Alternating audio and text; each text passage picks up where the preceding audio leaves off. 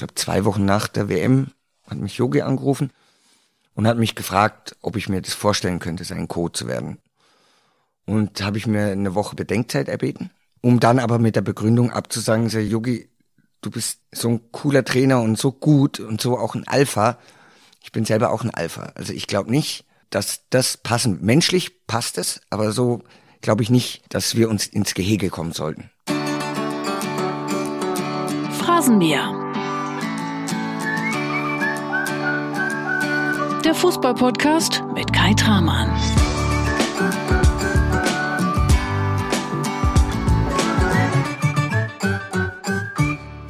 Und ich sage, danke, dass du reinhörst in den Phrasenmäher. Ab sofort, dir ist es vielleicht schon aufgefallen, mit einer neuen Titelmelodie. Und ja, ich freue mich total, dass du dir die Zeit nimmst für diesen Podcast, dass du hier reinhörst.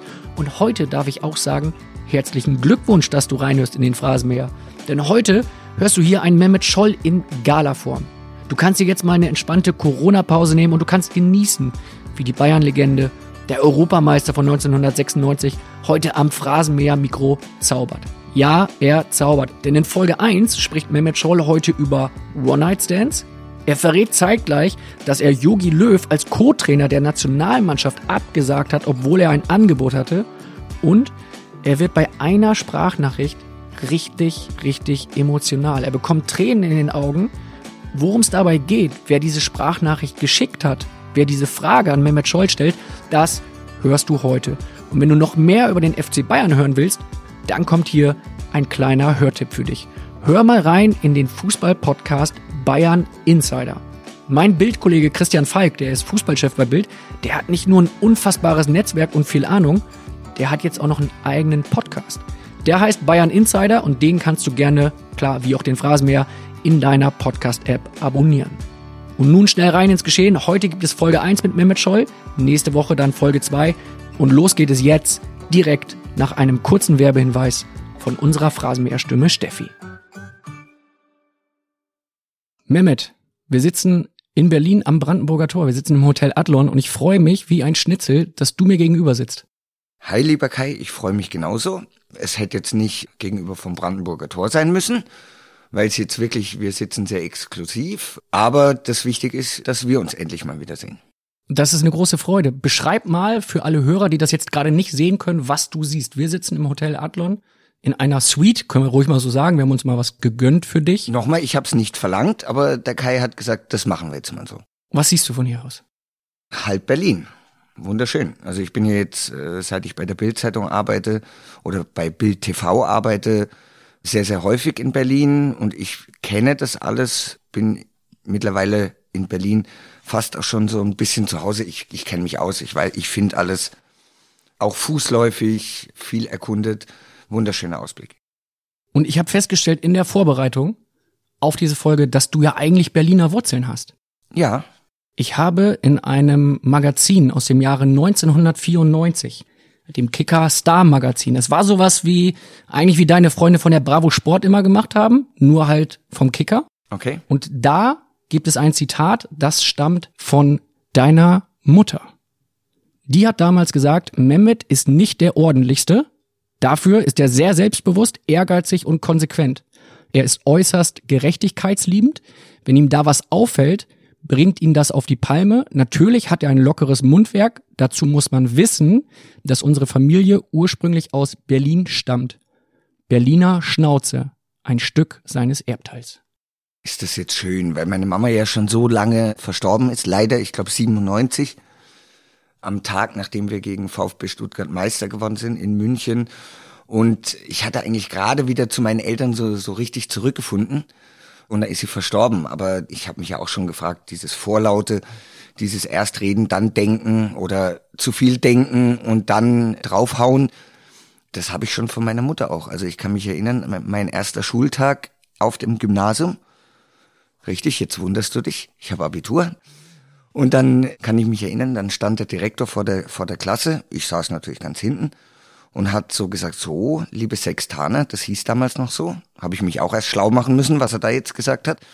Liebe Fünfklässler, wir gehen jetzt mal durchs Schulgebäude. Ich zeige euch alles mal, alle Räume.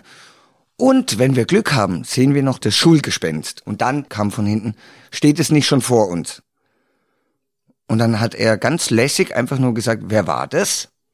Habe ich gesagt, ich. Wie heißt du, Mehmet? Wir werden öfter miteinander zu tun haben. Und er hat aber, der hat einen Sinn für mich gehabt. Also der hat mich gemocht. Also ich habe nie sonderliche Sanktionen gekriegt, aber da waren schon ein paar Böcke dabei, natürlich. Und über die wollen wir heute reden. Wir haben eine Menge Zeit. Wir haben zweimal zwei tolle Folgen Phrasenmäher vor uns. Ich weiß, dass sie toll werden, weil einfach so viele Menschen sich gemeldet haben und dir Fragen stellen. Da sind ein paar geile Überraschungen dabei. Am Anfang gibt so ein bisschen das schnelle Phrasenmäher Pflichtprogramm. Und zwar als darfst du dich als allererstes einmal kurz vorstellen. Was ihr über mich wissen solltet. Was solltet ihr über mich wissen? Also, Mehmet Scholl, mein Name, 50 Jahre alt. Wie ist dein korrekter Name? Mehmet Tobias Scholl. Den habe ich aber schon vergessen, den Namen, den mag ich nicht. Tobias meine ich.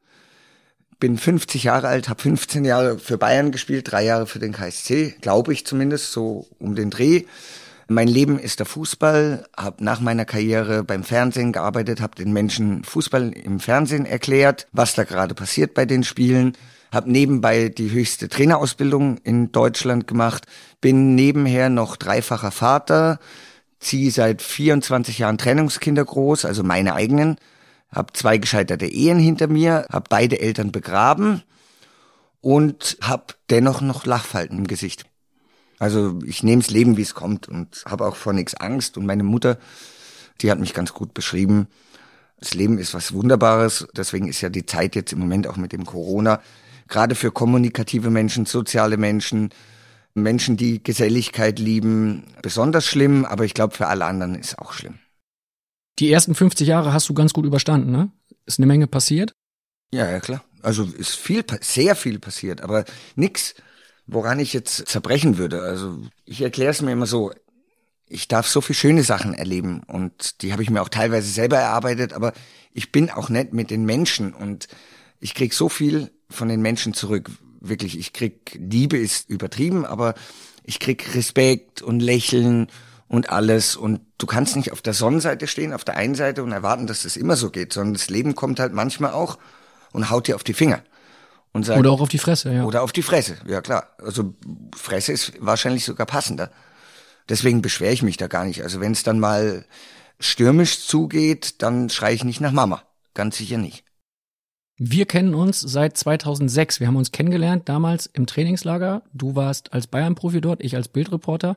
Und ich erinnere mich an eine Geschichte ganz besonders, denn es war im Dubai in einem Hotel, in dem ihr dort damals gewohnt habt, bin ich damals mit einem Kollegen zu einer, ah, lass uns mal sagen, After-Work-Party gegangen. Da war unten gab's so eine Bar. Ja. Und plötzlich stehe ich da mit dem Kollegen und was man so beim After Work macht, man bestellt sich einen Rotwein. Warum auch immer haben wir einen Rotwein getrunken und auf einmal stehst du neben mir mit Brazzo. Und ich habe euch gefragt, wollt ihr auch einen Rotwein? Und Brazzo sagte sofort, ja, ja, Rotwein bin ich dabei. Und du hast mich ernst angeschaut und hast gesagt, nein, ich habe mit Mull gesprochen, mit Müller Wohlfahrt. Und der hat mir Rotwein verboten. Denn er hat gesagt, Mehmet, von Rotwein bekommt man Faserrisse. Und dann hast du mich angeschaut und hast gesagt, und jetzt überleg mal, wie viel Faserrisse ich in den letzten Jahren hatte. Dann kannst du dir ausrechnen, wie viel Rotwein ich hatte. Von daher, ich nehme Weißen. Und dann hatten wir noch einen netten Abend. Generell, seit wir uns kennen, Kai, also es war immer unkompliziert, unproblematisch. Wir haben uns immer gut verstanden. Wir hatten immer den gleichen Humor. Keinen guten, Du ne? warst manchmal inkorrekt, ja? Ja.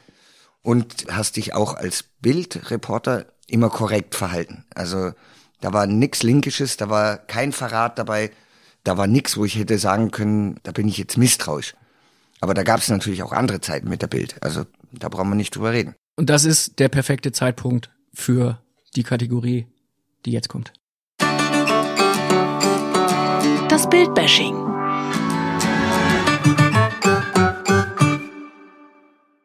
Ich kann kein Englisch. Was ist Bashing? Bild auf die Fresse. Ich weiß. also pass auf. Das ist ja jetzt auch mein Arbeitgeber und ich habe keine Angst jetzt vor meinem Arbeitgeber, auch da kritisch mit umzugehen. Ich kann es so erklären. Es gab eine Zeit in meinem Leben, das war 96 nach der ersten Trennung, da bin ich relativ eskaliert, also im Leben. Immer noch relativ im Rahmen, aber nicht wirklich. Und da ich weiß, dass die Bildzeitung alles weiß im Sport, alles, dass es auch eine Schublade gibt, da steht Mehmet Scholl drauf Und da wird Das alles ist ge- mittlerweile eine Kiste. eine Kiste, ja, oder eine MPEG oder was auch immer. Und da wird gesammelt und bei Fehlverhalten wird es dann rausgeholt. Und ich habe mich nicht gut verhalten, war dazu auch noch verletzt und konnte quasi keine Leistung zeigen und habe mich noch daneben benommen. Alles auf einmal hat dazu geführt, dass die Bild-Zeitung damals die Schublade aufgemacht hat. Ich habe jeden Tag um die Ohren gekriegt, aber jeden Tag. Ich hatte dann einen ganz guten Berater, Axel Meyer-Wöllen, der leider verstorben ist, der Vater von Sandy Meyer-Wöllen. Der war damals der Berater von Boris Becker. Ich habe immer gesagt, ich muss mich wehren und die Schweine und das geht nicht. Und dann hat er gesagt, erstens, benimm dich anständig. Zweitens, schau, dass du gesund wirst. Drittens, wenn du irgendwann wieder de deine normale Leistung bringst, dann werden die Menschen draußen auch der Bildzeitung nicht mehr glauben. Und die Bildzeitung wird dann aufhören, weil es keinen Sinn mehr macht, wenn du Leistung bringst. Und ich habe für mich gedacht, so, da war ich ein junger Kerl, 27, und ich so, ah, so funktioniert's, okay? Ich Leistung gebracht, es hat nicht aufgehört. Und irgendwann habe ich meinen heißgeliebten, großartigen Alfred Draxler, wirklich, ich meine es nicht ironisch, sondern Alfred ist bei mir outstanding. Wir schätzen uns über alle Maßen. Der Pate von Bild, Ja. der Mann, der jahrelang den Sport regiert hat und Ja. jetzt immer noch eine tolle Kolumne schreibt, Ja, nachgehakt. und ist ein toller Mensch auch. Vor allen Dingen, was mir imponiert hat, ähnlich wie mit dir habe ich das und mit Tobi Altscheffel auch. Wir hatten damals einen Abend beim Italiener. Ich habe gesagt, wenn du in München bist, melde dich, wir gehen essen. So geht's nicht weiter. Und ich habe natürlich auch mit keiner Presse geredet in der Zeit. Mit niemandem. Auch nicht mit der Bild, auch nicht mit dem Fernsehen, mit gar niemandem. Und dann habe ich mir die, die ganzen Artikel rauskopiert. Das war quasi wie ein Buch dann und habe es ihm hingehauen beim Essen und habe gesagt, findest du das gut? Und dann hat er gesagt, nein, aber du redest ja auch nicht mit uns. Sag ich, ist das eure Art, mir zu sagen, ich muss mit euch reden, weil sonst kriege ich um die Ohren? Dann red halt mit uns. Und dann hat der Abend aber so geendet, dass wir uns gefetzt haben. Und am Ende sind wir aber Arm in Arm aus dem Laden raus und haben uns in die Hand versprochen. Und das gilt bis heute auch mit dir, mit Tobi Altscheffel, mit Matthias Brügelmann. Alles Kollegen von mir, ja. Genau. Und das ist bis heute eingehalten worden von der Bildzeitung und von mir auch, dass wenn irgendwas Gravierendes passiert in meinem Leben, wo die Bildzeitung Bescheid weiß, aber halt nicht die korrekte Wahrheit kennt. Siehe mein ARD aus, das Ehe aus, Vater gestorben, Mutter gestorben. Wir haben die Übereinkunft, ich gebe immer ehrlich Auskunft. Ihr sagt, was ihr wisst und ich gebe ehrlich Auskunft. Und dann habt ihr euch immer dran gehalten und habt das genau so geschrieben, wie es wirklich in Wahrheit alles ist. Also war es am Anfang so eine Art Hass, dann Hassliebe und jetzt ist es alles in Ordnung und Es ist sauber. und total entspannt. Und beim Bildbashing wirkt heute einer mit, den wir beide kennen. Uli Hoeneß.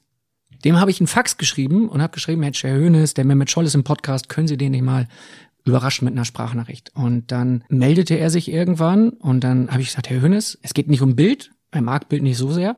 Es geht nicht um mich, es geht nicht um Sie, sondern es geht um Mehmet Scholl. Und hat er gesagt, bestellen Sie dem Mehmet einen ganz lieben Gruß. Ich stelle ihm jede Frage dieser Welt, aber die stelle ich ihm persönlich. Ich würde das auch für Sie machen, Herr Tramann. Sie können mich jederzeit anrufen, aber ich mache das nicht für Bild. Von daher musst du heute auf eine Frage von Uli Hoeneß verzichten, weißt aber, er würde es jederzeit machen. Ich weiß auch, er würde es für mich jederzeit machen. Aber es gibt da so vier Buchstaben, die zwischen Uli Hoeneß und uns heute stehen. Von daher Aber ich finde es, Frage ich finde es völlig okay. Ich kenne ja Papa. überragend. Papa, ich sage immer Papa auch. Papa ist halt der gleiche Sturkopf wie ich auch.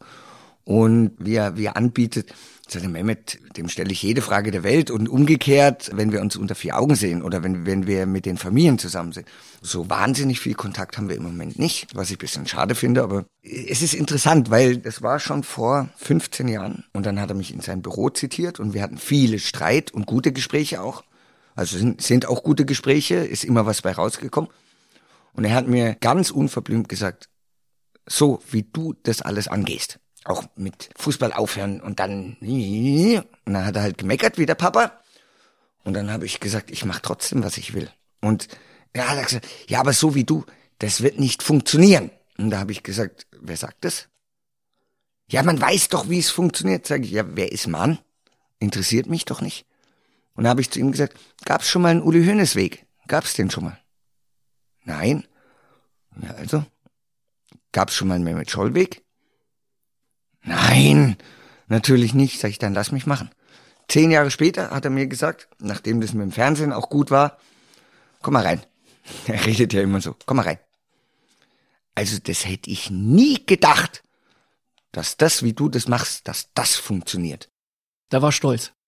Klar, natürlich. Ich habe ihn, glaube ich, erst mit 38 duzen dürfen. Oder mit 39 hat er mir das Du angeboten. Also das ist ein ganz klares, cooles, entspanntes, aber auch spannendes Verhältnis, was wir miteinander haben. Und allein, dass er über seinen Schatten gesprungen ist und mich reingerufen hat und gesagt, hätte ich nie gedacht, dass das funktioniert. Uli Hoeneß hat auch für den Phrasenmäher zugesagt, Mhm. wenn ich zur FAZ gehe. Okay. Er hat gesagt, solange ich bei Bild bin, wird das schlecht. Aber wenn ich zur FAZ gehen würde, hätte er am nächsten Tag Zeit für mich für ein Interview. Aber ich überlege mir Im. Wirtschaftsteil dann. Ja, vermutlich. Irgendwie sowas. Ich weiß gar nicht, was der machen könnte. FAZ wahrscheinlich irgendwie so Stellenanzeigen, Kleinanzeigen, kleingedrucktes. Ich weiß nicht. Vielleicht so Doku oder so. Ich weiß es auch nicht. Ich stelle dir zum Abschluss dieser zwei Phrasenmäher-Folgen eine Frage. Und zwar, wie es dir gefallen hat und ob es sich für dich gelohnt hat. Und ich frage dich jetzt vorab, was darf dir diese Phrasenmäher-Produktion bringen, damit du hinterher sagen kannst, das hat sich echt gelohnt, das war mal was anderes. Naja, zunächst mal freue ich mich, dass wir uns endlich mal wiedersehen und auch quatschen können. Eigentlich sind es die Gespräche, die wir auch beim Essen führen miteinander. Also so offen und ehrlich. Du weißt ja, ich habe eine Radiosendung, die wird ja jetzt auch eingestellt. Und Die Schallplatten werden eingestellt? Ja, werden eingestellt, ja. Warum? Geld sorgen. Also nicht ich, sondern der BR. Ist halt Das, schade. das ist gut, wenn halt- man das sagen kann. Geld sorgen, also nicht ich, aber ja, der BR. Ja, natürlich. Werden alle Formate, in denen du mal aufgetaucht bist, als Moderator eingestellt irgendwann? Oder jetzt nur die Schallplatten? Ich glaube, ich, mir glaub, ich glaube, dass Phrasenmäher. ja, du hast, du hast ja ganz recht. Ich glaube, dass irgendwann immer mal wieder so ein Punkt erreicht ist, wo beide Seiten, also mir hat's immer Spaß gemacht, dem Achim hat's Spaß gemacht, aber dann ist der Sender vielleicht mal bisschen müde von der Sendung und dass man nach einer gewissen Zeit, dass ich das nicht, ich sag nicht totlaufen, weil das war ja nicht tot und auch ARD war ja nicht tot für mich. Und der Achim ist der äh, Achim 60 Ach, Achim Bogdan. 60 Bogdan, das der heißt wirklich Achim 60 Bogdan. Und, der hat's im Pass, ja. ja, und hat mit dir diese Genau, das war ja das Spannende. Das war ja das Spannende. Er mit der Blaufärbung oder nicht Blaufärbung, sondern der ist ganz blau. Ich mit der Rotfärbung. Also der aktu- Löwe und der Bayern-Profi. Genau. Und uns verbindet die Liebe zur Musik und zum Fußball. Also wir waren beide Alternative, Independent und lieben beide Fußball. Und da waren die Gespräche eigentlich locker flockig. Wir hatten auch tolle Gäste. Bei uns war Harald Schmidt, Marius Müller-Westernhagen. Ganz große Gäste. Und jetzt hat der Sender entschieden, äh, wir stellen das ein, wir akzeptieren das, also wir kämpfen da auch nicht drum und gucken jetzt so ein bisschen, was wir dann machen. Ist jetzt nicht so geil von dem Sender, ne? Wenn ich dir die Geschichte nachher von der ARD erzähle, dann sind wir beim gleichen Punkt wieder. Also das sind Firmen oder Companies oder wie, wie nennt man das? Was sind das? Sender? Das sind Imperien, wo quasi oben Gremien sitzen, nochmal Gremien, nochmal Gremien, dann kommt noch eine Redaktion dazu und auf einmal weiß keiner mehr, was der andere tut und jeder will seinen Job behalten. So, und ich, ich hänge nicht an meinen Jobs. Das heißt, du nimmst das jetzt so zur Kenntnis und schaust Natürlich. dann weiter. Jetzt kommen wir noch mal eben einmal zurück zu der Frage, was Ach so, was ich mir erwarte. Phrasenmäher? So, jetzt Ab wann sagst du, das hat sich echt gelohnt, das war mal was ganz anderes? Nein, in dem Moment, wo wir wir sein können, wo wir quasi Gespräche führen, die wir auch schon beim Abendessen geführt haben und es die Menschen interessiert. Oder es soll den Menschen eigentlich Freude machen, vielleicht mal aus dem grauen, tristen Alltag im Moment, den wir alle haben, ausbrechen zu können. Ich habe doch gesagt, ich habe die letzte Folge von Felix Magath ganz gehört. Du warst das. Ja, ich war der Einzige. Ja. Und habe das sehr genossen, einfach in eine andere Welt abzutauchen, andere Gedanken kennenzulernen. Und wir sind schon mittendrin und jetzt steigen wir wirklich ein in eine komplett andere Welt, denn es wird heute auf jeden Fall ein paar Überraschungen für dich geben. Du kannst dich in den kommenden Stunden mal völlig gehen lassen. Stunden bist du ja, wahnsinnig. Doch, das werden Stunden. Also du kannst diesen Stunden voller Freude entgegenblicken und du kannst dich auch hier und jetzt komplett entspannen. Darf ich mich auch ausziehen? Du hast gerade nur noch eine Jeans an, von daher. Nein, du sitzt natürlich gekleidet vor mir. Wobei wir kommen auch gleich zum Thema, also ja, das ist schon der perfekte Übergang. Was soll ich dann sagen? Deine Lebensgefährtin Franzi und deine Tochter Josephine haben die erste Frage für dich. Take 365. Liebster Mehmet, hier spricht deine Spielerfrau plus. Deine Tochter. Richtig. Und ich habe so Schiss gehabt, äh, diese Fragen jetzt aufzunehmen, weil das mein erstes Mal ist, dass ich mich irgendwie. Herr, meinst du äh, es auch? Ja, sage ich doch, deswegen machen wir es zusammen. in die Öffentlichkeit trauen muss. Und dann habe ich gedacht, schnappe ich mir gleich mal unsere Kleine, die mich mental unterstützt und natürlich an ihren Papa auch Fragen hat, obwohl wir uns alle jeden Tag sehen und in und auswendig kennen, haben wir dennoch äh, relativ viele offene Fragen. Naja, viele doch schon. Naja, Naja, schon. schon. Obwohl, stimmt. Ja. Warum trägt Papa keine Unterhosen? Darfst du das so sagen? Ja, klar. Ja, Unterhosen sind überbewertet, ganz einfach. Nächste Frage. Hast du jetzt keine an, oder was? Das geht dich nix an. Jetzt- Hast du oder nicht? Das geht dich nix an. Zwischen uns steht die Phrasenmäher Hupe. Du darfst Das sie ist nicht die Hupe. zweimal pro Folge Das ist nicht die Hupe, die zwischen uns steht. Nein, da, darfst du sie nutzen. Sie klingt so. Ja? Ja. Also wenn du eine Frage nicht beantworten möchtest, darfst du die Hupe nehmen. Aber die Frage, das ist jetzt von deiner Familie, ob du eine, also du trägst keine Unterhosen. Nein. Auch Nie. jetzt nicht. Du willst, dass ich hupe jetzt, dass die Hupe weg ist. Okay, Nein. ich glaube, es ist Antwort genug. Also Ja. und, Unterhosen sind überbewertet. Genau, das passt doch. Super. Dann gehen wir rein in die nächste Frage, weil ähm, ich sag's mal so: Manche Fragen überraschen auch mich echt total. Wir hören mal rein. Ich will aber wissen, wer Papas schlechtester One-Night-Stand war. Das ist die Hupe. Bei einer Frage von deiner Freundin. Soll ich jetzt Personen Umschreib's doch mal. Du bloß, musst ja nicht sagen, bloßstellen, du musst jetzt ja bloßstellen, nicht die, sagen, die dass, mittlerweile Karriere gemacht haben? Das macht, das macht man nicht. Ach Quatsch. Das siehst du jetzt. Wo, wirst, wo hat die jetzt Frau, wirst du hat, erst recht neugierig. Nein, lass wo, gut hat, sein. wo hat die oder der Karriere gemacht? Manche. Was? Okay, also du kannst es ja umschreiben, du musst ja nicht den Namen sagen. Was war denn so schlecht an dem One-Night-Stand? Ja, vielleicht war auch ich schlecht einfach an dem Tag. Geht ja auch. Meinst du? Ja. Also es gab da ein Ereignis, wo du sagst, war nicht so der Bringer. Ja. Mehrere. Was gab's mehr? Bundesliga-Tore? Das waren 98 oder One-Night-Stands in deiner Karriere? Nein, ich, ich hub jetzt nicht. Es denkt. Es denkt nach. Wie lange haben wir Zeit? Vier Stunden Ja, okay. für Teil 1. Ja. Demnach ist es so ungefähr, hält sich die Waage zwischen Bundesliga-Toren und One-Night-Stands. Du Kai, ich meine, dir brauche ich nichts erzählen. Ich glaube, dass, dass alle Fußballer jetzt kein Kind von Traurigkeit sind und da ist schon eine Attraktion da für die Frauen und umgekehrt sind die Frauen auch attraktiv und hat sich halt einfach viel ergeben. Fertig. Weil ich mir jetzt schon gedacht habe, dass du bei der Frage eventuell nicht so ganz drauf anspringst, habe ich nochmal in diesem geilen Kicker-Star-Magazin nachgeschaut. Und zwar geht es darum, deinen ersten Kuss. 94, da warst du noch nicht so prüde. Ey, der, der Typ hat mich nie wieder angerufen. Ja. 94 wurde dir die Frage gestellt, das muss man sich vorstellen, im Kicker Star Magazin, wann hast du deinen ersten Kuss bekommen? Und du hast geantwortet, das war im Schwimmbad. Ich war zwölf und, Achtung, die Freundin eines Freundes war plötzlich scharf auf mich. Es war komisch, seltsam und feucht. Sonst habe ich nichts empfunden. Das habe ich damals gesagt. Ja. Ich habe mir dieses Heft 94 gekauft, weil ich wusste, Mensch, 2021, da mache ich mit Mehmet einen äh, Podcast. Okay. Da kann ich mich gar nicht mehr dran erinnern. Erster Kuss. Klar war es komisch. Die Freundin eines Freundes. Ja. Hat mich auch überrascht, weil ich überhaupt keine Ambitionen hatte, aber er war im Urlaub und sie hat mir einen Bussi gegeben. Wie happy bist du, dass du jetzt eine Frau gefunden hast, die genau deinen Humor teilt und mit der du komplett auf einer Wellenlänge bist?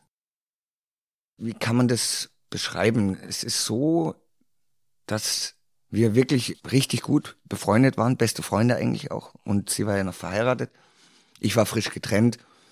Nee, was ich mag, ich würde es einfach so ausdrücken, die Franzi ist schnell in der Birne, intelligent, lustig, aber halt auch heftig. Also das ist schon eine heftige Person auch. Was heißt heftig? Heftig heißt selbstbewusst. Ja, was heißt heftig? Wie, wie kann man das beschreiben? Also es ist jetzt keine Truller. Hat einen guten Kopf und ich glaube, wenn du mit mir zusammenlebst und zusammen sein willst, dann brauchst du äh, so eine gewisse Stärke auch in der Birne. Das musst du aushalten können. Ich meine, mein Humor ist nicht jedermanns Sache, auch die Schnelligkeit nicht jedermanns Sache, aber ich glaube, da, da schenken wir uns nicht viel. Auf den Mund gefallen ist sie nicht. Da du einen guten Humor hast, kann ich dir die folgende Frage auch stellen. Ja, Brauchst du eigentlich aktuell Geld? nein.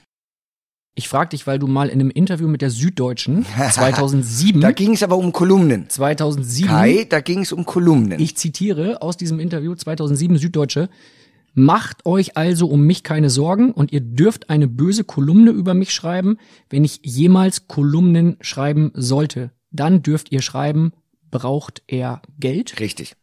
Aber das ist ja weder eine Kolumne noch ist äh, jetzt Bild TV eine Kolumne. Natürlich gab es immer wieder Anfragen, aber irgendwie ich kann mich mit Kolumnen nicht anfreunden. Das ist mir zu zu unpersönlich. Das kann ja auch jemand sein, der das schreibt für einen und das ist nicht meins. Und überhaupt glaube ich, dass ja die Medien jetzt, die werden ja jetzt revolutioniert. Zu diesem klassischen, wie Uli Hoeneß das immer sagt, er braucht eine Zeitung in der Hand. Er will die Zeitung haben, er will nicht ins Internet. Das wird immer weniger werden. Also es ist ja schon gut, dass die Medien jetzt umswitchen und quasi jetzt die Bildzeitung Bild TV macht und siehst du auch auf, auf anderen Kanälen. Wir sind halt voll im Wandel. Und die, die Geschwindigkeit der Zeit, die Geschwindigkeit der Medien, das hat ja jetzt gerade erst angefangen. Hättest du dir als aktiver Spieler vorstellen können, eines Tages mal für Bild als Experte zu arbeiten? Nein? Wem hättest du es damals eher zugetraut? Welchem anderen Spieler? Ich weiß, dass Lothar wahnsinnig eng mit euch war, der Franz Beckenbauer war eng mit euch. Aber das ist jetzt so ein Format, was wir machen, wo ich sag, bei der ARD, die hängen ja fest. Die machen ja seit 30 Jahren das Gleiche. Sie denken, sie machen immer wieder Dinge neu, tun sie ja auch, aber nur, nur kleine Dinge. Aber den Fußball jetzt nochmal neu zu repräsentieren und zu präsentieren, das hat mich gereizt. Deswegen meine ich, bei der ARD, es hat super Spaß gemacht und es war auch eine tolle Redaktion, mehrere tolle Redaktionen. Kommen wir vielleicht nachher noch zu. Kommen wir jetzt direkt zu. Lass das jetzt, wir ja, sind ja eh da war, schon dabei. das ist halt alles so, so macht man's, so haben wir das beigebracht gekriegt, so geht es seit Jahrzehnten, also musste es noch so gemacht werden. Und ich habe dann irgendwann gesagt, Leute, jetzt irgendwann mal so ein bisschen, holt euch doch mal einen Kreativen dazu. Ich, mein Ho- Horizont reicht nicht, aber dass man es bisschen anders darstellt. Die Sendung oder den Fußball an sich. Den Alles. Fußball selber können wir nicht verändern, aber wie kriegt man da ein bisschen Pep rein? Und das ist links rein und rechts raus und dann habe ich es irgendwann auch aufgegeben. Und dann sitzen die bei der ARD da und denken sich, uch, Mehmet, lass mal alles so wie es ist. Wir fangen an. Wir wissen, nee, wir wissen, wie das geht. Alles gut. Und klopfen sich halt nach der Sendung auf die Schulter und ich sag halt, ja, wäre schön gewesen, wenn wir jetzt noch ein bisschen über was anderes hätten reden können. Gibt es irgendwas, an das du dich besonders gerne erinnerst? WM 2014. Mit dem Titelgewinn in Brasilien War und einer Dachterrasse mit Oliver Kahn damals, der beim ZDF war. Nee, ich habe ihn runtergestoßen. Also, sechs Wochen Rio war toll, war ein Erlebnis. Wahnsinnig anstrengend, weil du weißt, ich bin Fußballer, ich hab's nicht so mit dem Denken und ich musste mir meine Struktur reinhämmern. Und dann haben die natürlich, weil sie wussten, dass so viel gesendet wird von uns, hat die Redaktion da Themen reingepackt im Vorlauf, der zwei Stunden ging. Und dann kamen die Busse, dann kam noch der Helikopter, dann musste noch rein, dass das Schweinis Hund Durchfall hatte, dann musste noch rein, äh, oh, wir haben eine Neuigkeit von Kedira und so. Und ich habe gesagt, Leute, ich bin fertig, ehe ich auf Sendung gehe. Und äh, wo ich total textsicher bin, weil ich weiß, ich kenne den Sport, äh, das ist, wenn ich Spiel sehe und begreife. Wenn ich da in das Spiel eintauche, da sehe ich, was passiert und kann das super erklären. Aber wenn ich mit dem Vorlauf schon platt gemacht werde, aber in Rio, das ging schon, dann können wir ja ganz offen reden. Ich, ich meine, ihr wart die, ihr, da. Kai, ihr wart die einzigen, die es wirklich so abgedruckt haben, wie es war, als ich die ARD verlassen habe. Ihr habt es wirklich korrekt abgedruckt. Mir ist aufgefallen irgendwann, dass für die Leute da draußen, die ARD besteht ja aus Rundfunkanstalten, RBB, Hessischer Rundfunk, Bayerischer Rundfunk, SWR, WDR und, und, und.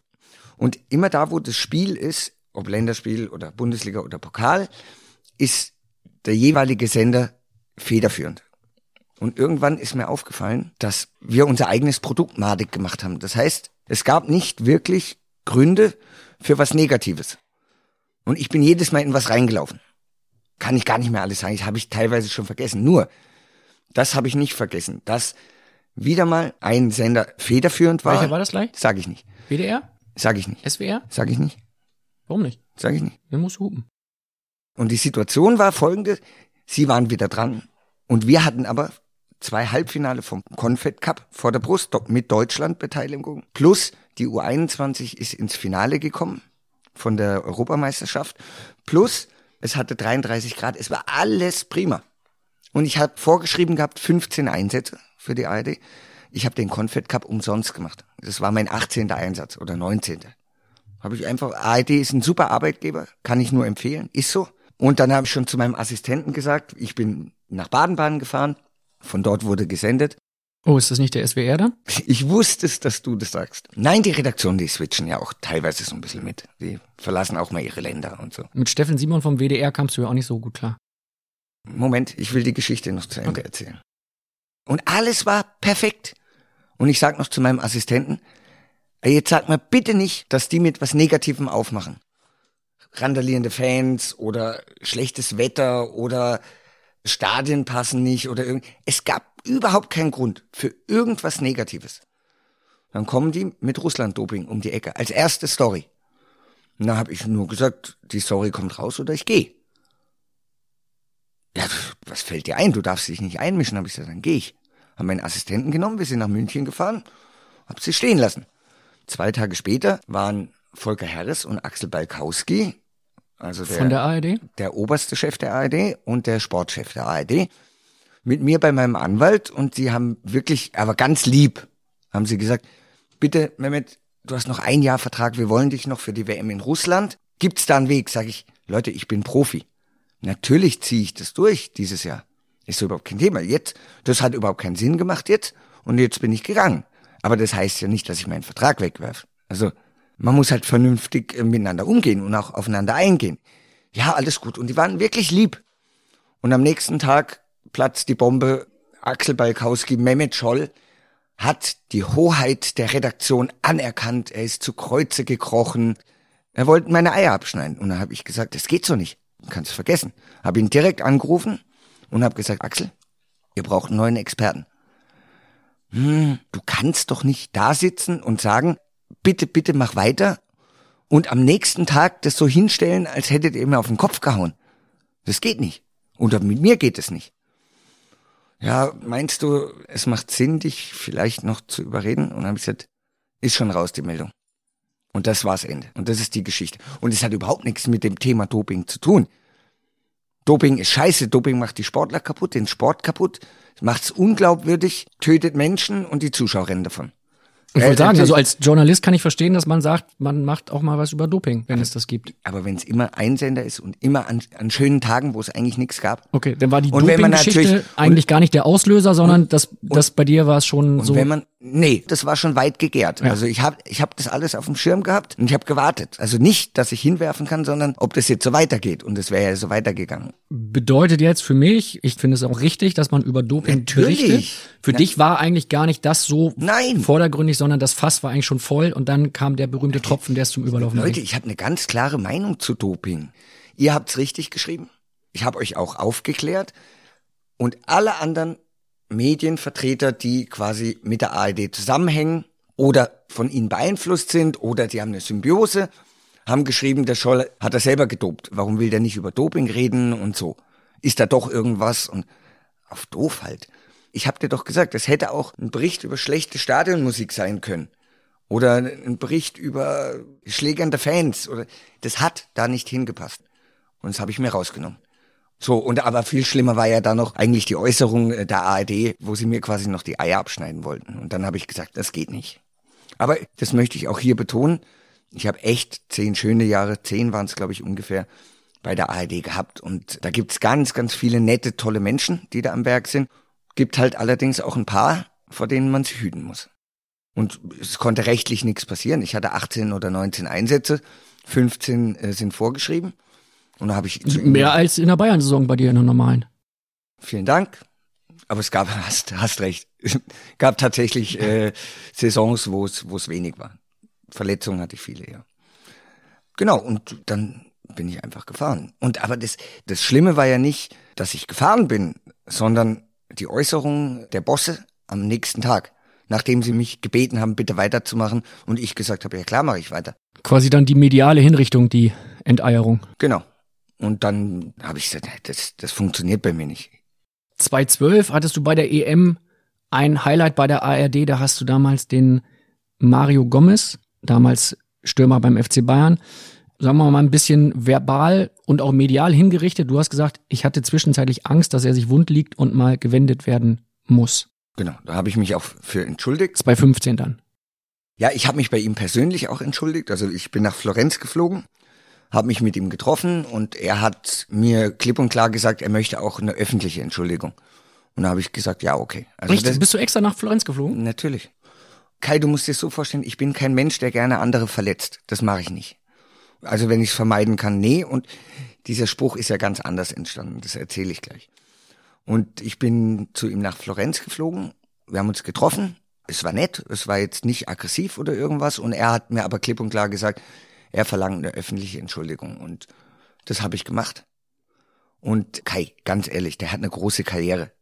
Ja, wirklich eine große Karriere. Und wenn das auf einen Spruch reduziert wird, dann wird es dem nicht gerecht, was er geleistet hat. Also hatte ich da überhaupt kein Problem mit, mich zu entschuldigen. Der Spruch ist aber ganz anders entstanden. Jetzt bin ich gespannt. Da, da ist mein Freund Till Hoffmann dran schuld, der sehr lustig ist, sehr kreativ ist. Einer deiner Münchner Freunde? Einer meiner Münchner Freunde, wie nennt man ihn, Kulturbeauftragten. Also macht wahnsinnig viel für die Stadt und ist halt unglaublich witzig und schnell und spritzig und das mag ich ja. Und wir haben gespielt damals Champions League in Wien und Steffen Hofmann war der Freistoßschütze von Wien und ich habe zum Oliver Kahn gesagt, der schießt immer über die Mauer. Lauf direkt los. Du brauchst nicht denken, der schießt ins Torwart-Eck. Und dann ist der Olli losgelaufen und hält den Ball. Und jetzt hat er aber das Problem gehabt, dass sein Mittelfinger zwischen Latte und Ball war. Also das, das muss furchtbar wehgetan haben. Also er hat ihn gehalten, kein Tor passiert. Und, und dann lag er halt wie ein Maikäfer auf dem Rücken und ist nicht mehr hochgekommen. Ich stand später mit dem Till im Hotel und hat er nur zu mir gesagt, was mit dem Jopi Hesters? Ist er nicht mehr hochgekommen? Und dann musste ich halt so lachen und er hat halt noch den hinterhergelegt. Ja, ich hatte schon Angst, dass er sich wund gelegen hat, dass man wenden muss. So ist dieser Spruch damals entstanden. Den hast du dann Das- quasi abgespeichert auf ja, deiner ja, Festplatte? klar, Ja, klar. Die Situation, das war, das war zum Schießen. Also im Stadion. Ich habe selbst als Spieler, ich habe lachen müssen auf dem Platz, weil der Olli echt nicht mehr hochgekommen ist. Ja gut, ist ein alter Mann, ne? Nein, Fußballerhumor, Kai, du kennst mich jetzt so lange, der ist schon auch ein bisschen, sag ich mal, ein bisschen anders und ein bisschen extremer und ein bisschen frotzeliger.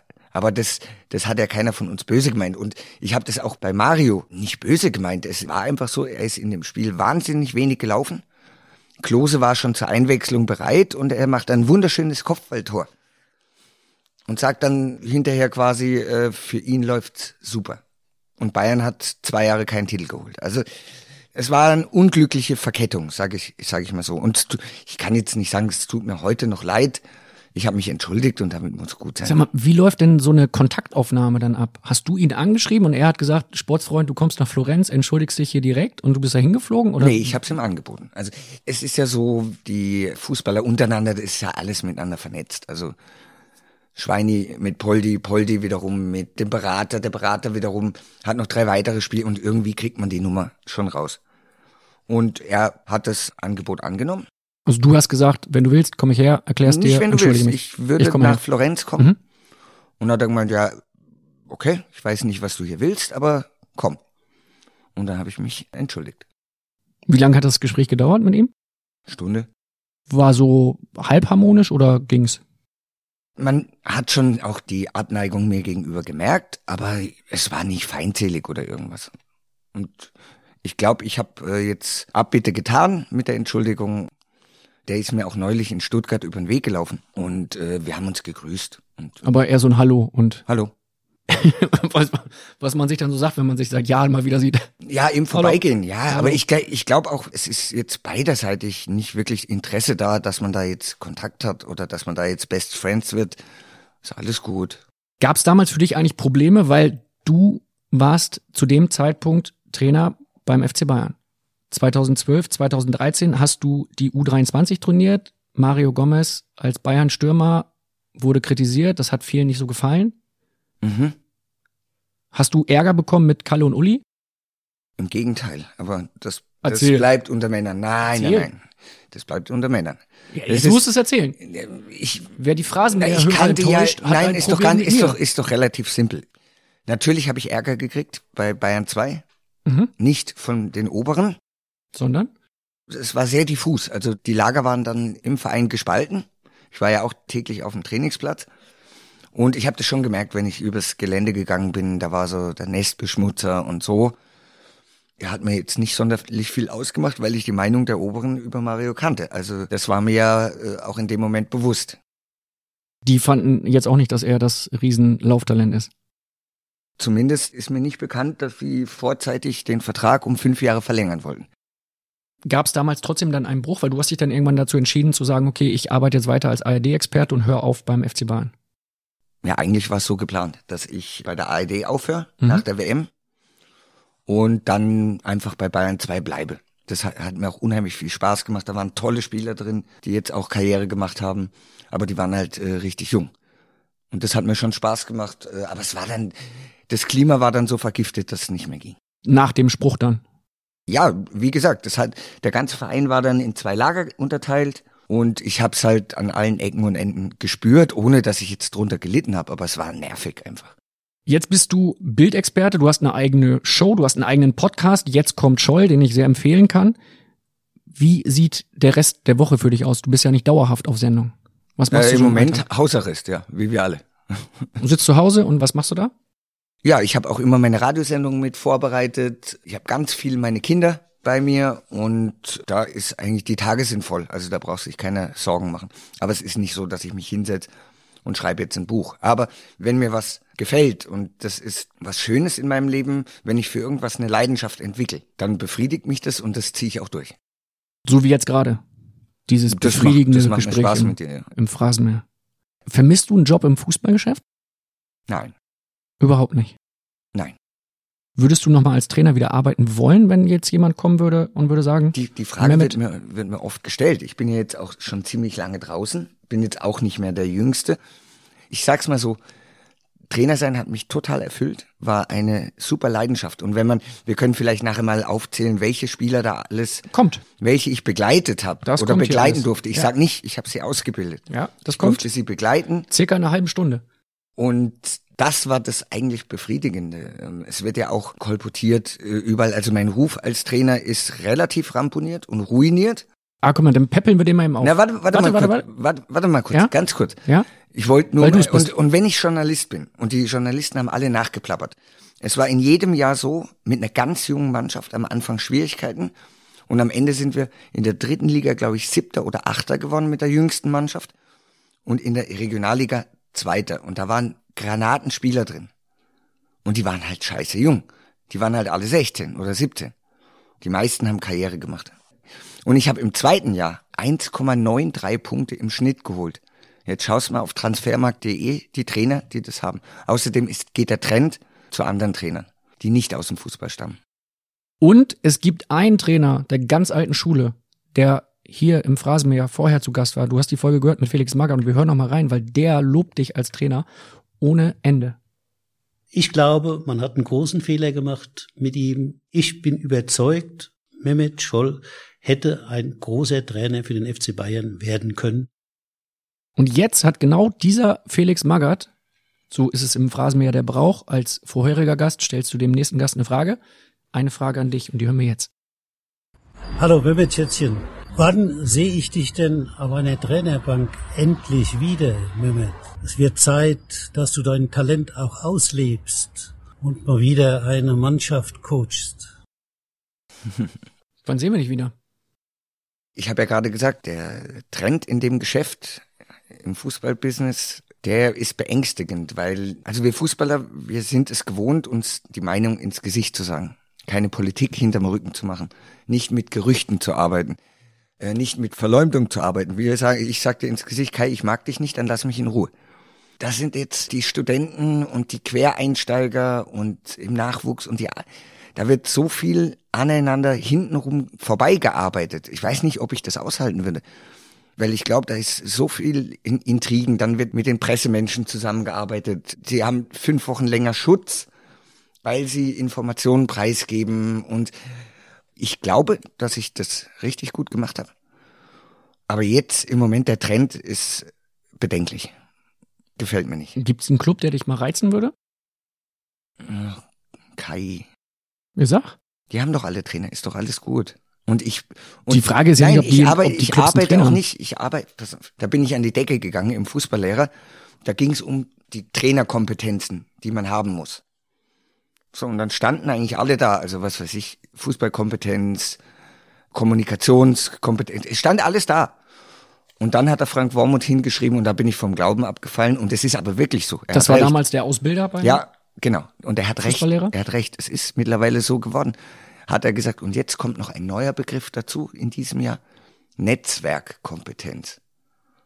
Habe ich so überlegt, also meiner Meinung nach geht's im Fußball bei Trainern wie Spielern geht's um Leistung und Erfolg. Nicht, ob ich jetzt keinen Erfolg habe und nicht gewinne und woanders wieder aufschlage, nur weil ich Netzwerk habe. Da habe ich bisschen komisch geschaut auch. Du dann, da mache ich auch nicht mit bei dem Spiel. Hast du was gesagt dann auch dazu, zu dem Thema? Oder war es dafür dich ich schon das- abgefahren? ich habe nur gesagt, das ist lächerlich. Und dann wurde ich aber blöd angeschaut. Glaubst du, dass der große Name Scholl deiner Trainerkarriere irgendwo im Weg steht oder stand? Nee, eher meine Birne. Und dass ich meine Klappe nicht halten kann. Klar. Was ja hier im Phrasenmäher super ist für mich, ne? Dass du deine Klappe nicht halten kannst. Aber was Ich machst du, sag jetzt nichts mehr. worauf beziehst du das? Gab es da irgendwie mal Rückmeldungen und hast du gemerkt, die Angebote kommen nicht so, wie du Nein, das gerne zunächst mal ist es, nee, zunächst mal ist es so, dass ich, wie ich als Trainer dargestellt wurde, ich habe immer zu den Journalisten gesagt, frag doch mal meine Spieler, wie die das fanden. Ob es einen gibt, der sagt, das war nicht schön, das Jahr. Nee, das interessiert aber nicht mehr, weil die anderen Trainer jetzt auch spannender sind. Die sind jung, die haben ihre Netzwerkkompetenz, aber viele sehen ja das Wesentliche in diesem Spiel gar nicht mehr. Und das Wesentliche, und da brauchen wir nur meinen Altmeister, den lieben Felix Magath nehmen, der gesagt hat, ich will einfach nur, und der hat uns gequält, das weißt du. Ich will einfach nur, dass ihr besser werdet. Und darüber hinaus möchte ich gewinnen. Sonst nix. Und heutzutage wird er verkauft, ja, wir sind aber drei Kilometer mehr gelaufen als der Gegner, haben mehr Zweikämpfe geführt, mehr Zweikämpfe gewonnen, haben dreimal System gewechselt und hatten mehr Ballbesitz. Ja, aber ihr habt 4-0 verloren. Ah, ja, ja, okay. Das sind dann die sogenannten Laptop-Trainer. Ich weiß nicht, du kannst ja nicht, ich habe da den Begriff verwendet, ich hau nicht alle in einen Topf, das mache ich nicht. Aber klar ist, wer diese Ausbildung durchlaufen hat und da nicht mit klarem Kopf rauskommt, Wobei die Ausbildung jetzt besser geworden ist. Der Daniel Nitzkowski macht das jetzt. Ein Freund von mir, der hat auch erkannt, dass die Inhalte völlig verkehrt waren. Und er ändert es jetzt gerade, das ist aber nicht so ganz einfach, weil der DFB halt auch so ein starrer Verband ist, wo man Dinge nicht so einfach durchsetzen kann. Aber ihm traue ich das zu, dass sich da grundlegend was ändert. Mario Basler ist ein alter Haudegen. Der hat eine Frage zu diesen Laptop-Trainern. Ja, Mehmet, ich habe gehört, du bist im Podcast vom Kai Dramann. Dann hätte ich doch mal so eine ganz entspannte Frage an dich. Was hast du eigentlich gegen Laptop-Trainer? Naja, du hast ja recht. Aber du weißt, als Trainer darf man das ja nicht sagen, obwohl du recht hast. Ich glaube, irgendwann wird es wieder so sein wie bei uns, wenn wir Fußball, wie ich Fußballlehrer gemacht habe. Ohne Laptop, bei wie Erich Rudemüller weil ich glaube, Erich Rothemüller würde die Hände über den Kopf zusammenschlagen, was die heute mittlerweile beim Fußballlehrer machen müssen. Also euch viel Spaß und Mehmet weiß ja, du warst schon immer der schlechtere Freistoßschütze. Super, mein Mario. Gibt er dir noch einen mit am Ende, ne? Na, Mario hat Freistöße geschossen vom anderen Stern. Also so eine Schusstechnik gibt's ja heute gar nicht mehr. Ja, und war ein, ein super Kollege, ein genialer Spieler. Boah. Und bei Mario, das war ja immer zwischen Genie und Wahnsinn, aber nie schlecht. Also einfach, wie soll ich denn das erklären? Der war ein bisschen, würde ich jetzt sagen, ein bisschen schlampig, weil er hat ja eine Riesenkarriere hingelegt. Wäre noch mehr gegangen, aber der Mario, der ist seinen Weg gegangen, auch der war, ist auch ein Sturkopf. Waren wir eigentlich übrigens fast alle damals in der Truppe. Und ich freue mich jetzt von, von ihm zu hören. Und was ich gegen Laptop-Trainer habe, ist, dass sie uns versuchen zu verarschen. Also, dass sie uns in unserer eigenen Sportart versuchen zu erklären, wie das Spiel eigentlich funktioniert. Und wir haben es ganz anders erlebt. Und da hat der Mario auch recht. Mit dem Laptop-Gegucke, ich vertraue meinen Augen und meiner Birne, wenn ich ein Fußballspiel sehe. Und es war ganz selten, dass ich mir mit meinen Spielern nochmal Szenen angeschaut habe, weil sie es nicht umsetzen konnten im Training, im Spiel. Und dann war es mal hilfreich. Aber im Prinzip gilt für Spieler auch, für mich, für die heutige Generation, sie müssen die Dinge auf dem Platz erfahren, damit sie es lernen. Und da kannst du noch hundertmal Videos anschauen, lernen die nicht. Macht sie nur verrückt. Was denkst du denn jetzt, wenn zum Beispiel in Bielefeld oder auf Schalke Trainer gesucht werden und der Name Scholl fällt nicht einmal? Macht mir nix. Da bin ich ganz entspannt. Ist der abgefahren, der Zug? Würdest du heute sagen, du stehst nie wieder an der, an der Seitenlinie als Trainer? Hättest du mir vor zehn Jahren gesagt, dass ich mal dir gegenüber sitze und bei der Bildzeitung angestellt bin? Man weiß nicht, was kommt. Man weiß nicht, was kommt. Aber du Ich würdest will- es heute jetzt. Du, ich habe ich hab jetzt wirklich jedes Mal meinen Trainerschein aufgefrischt. Du musst den auffrischen. Alle drei Jahre musst du irgendwie, ich glaube, 20 Stunden, ich nenne es Sozialstunden, ableisten, um den, um den aufzufrischen. Dann ist er wieder drei Jahre verlängert. Also verlängert ist er, aber ich dränge da jetzt nicht. wie machst du das? Wie frischst du die auf?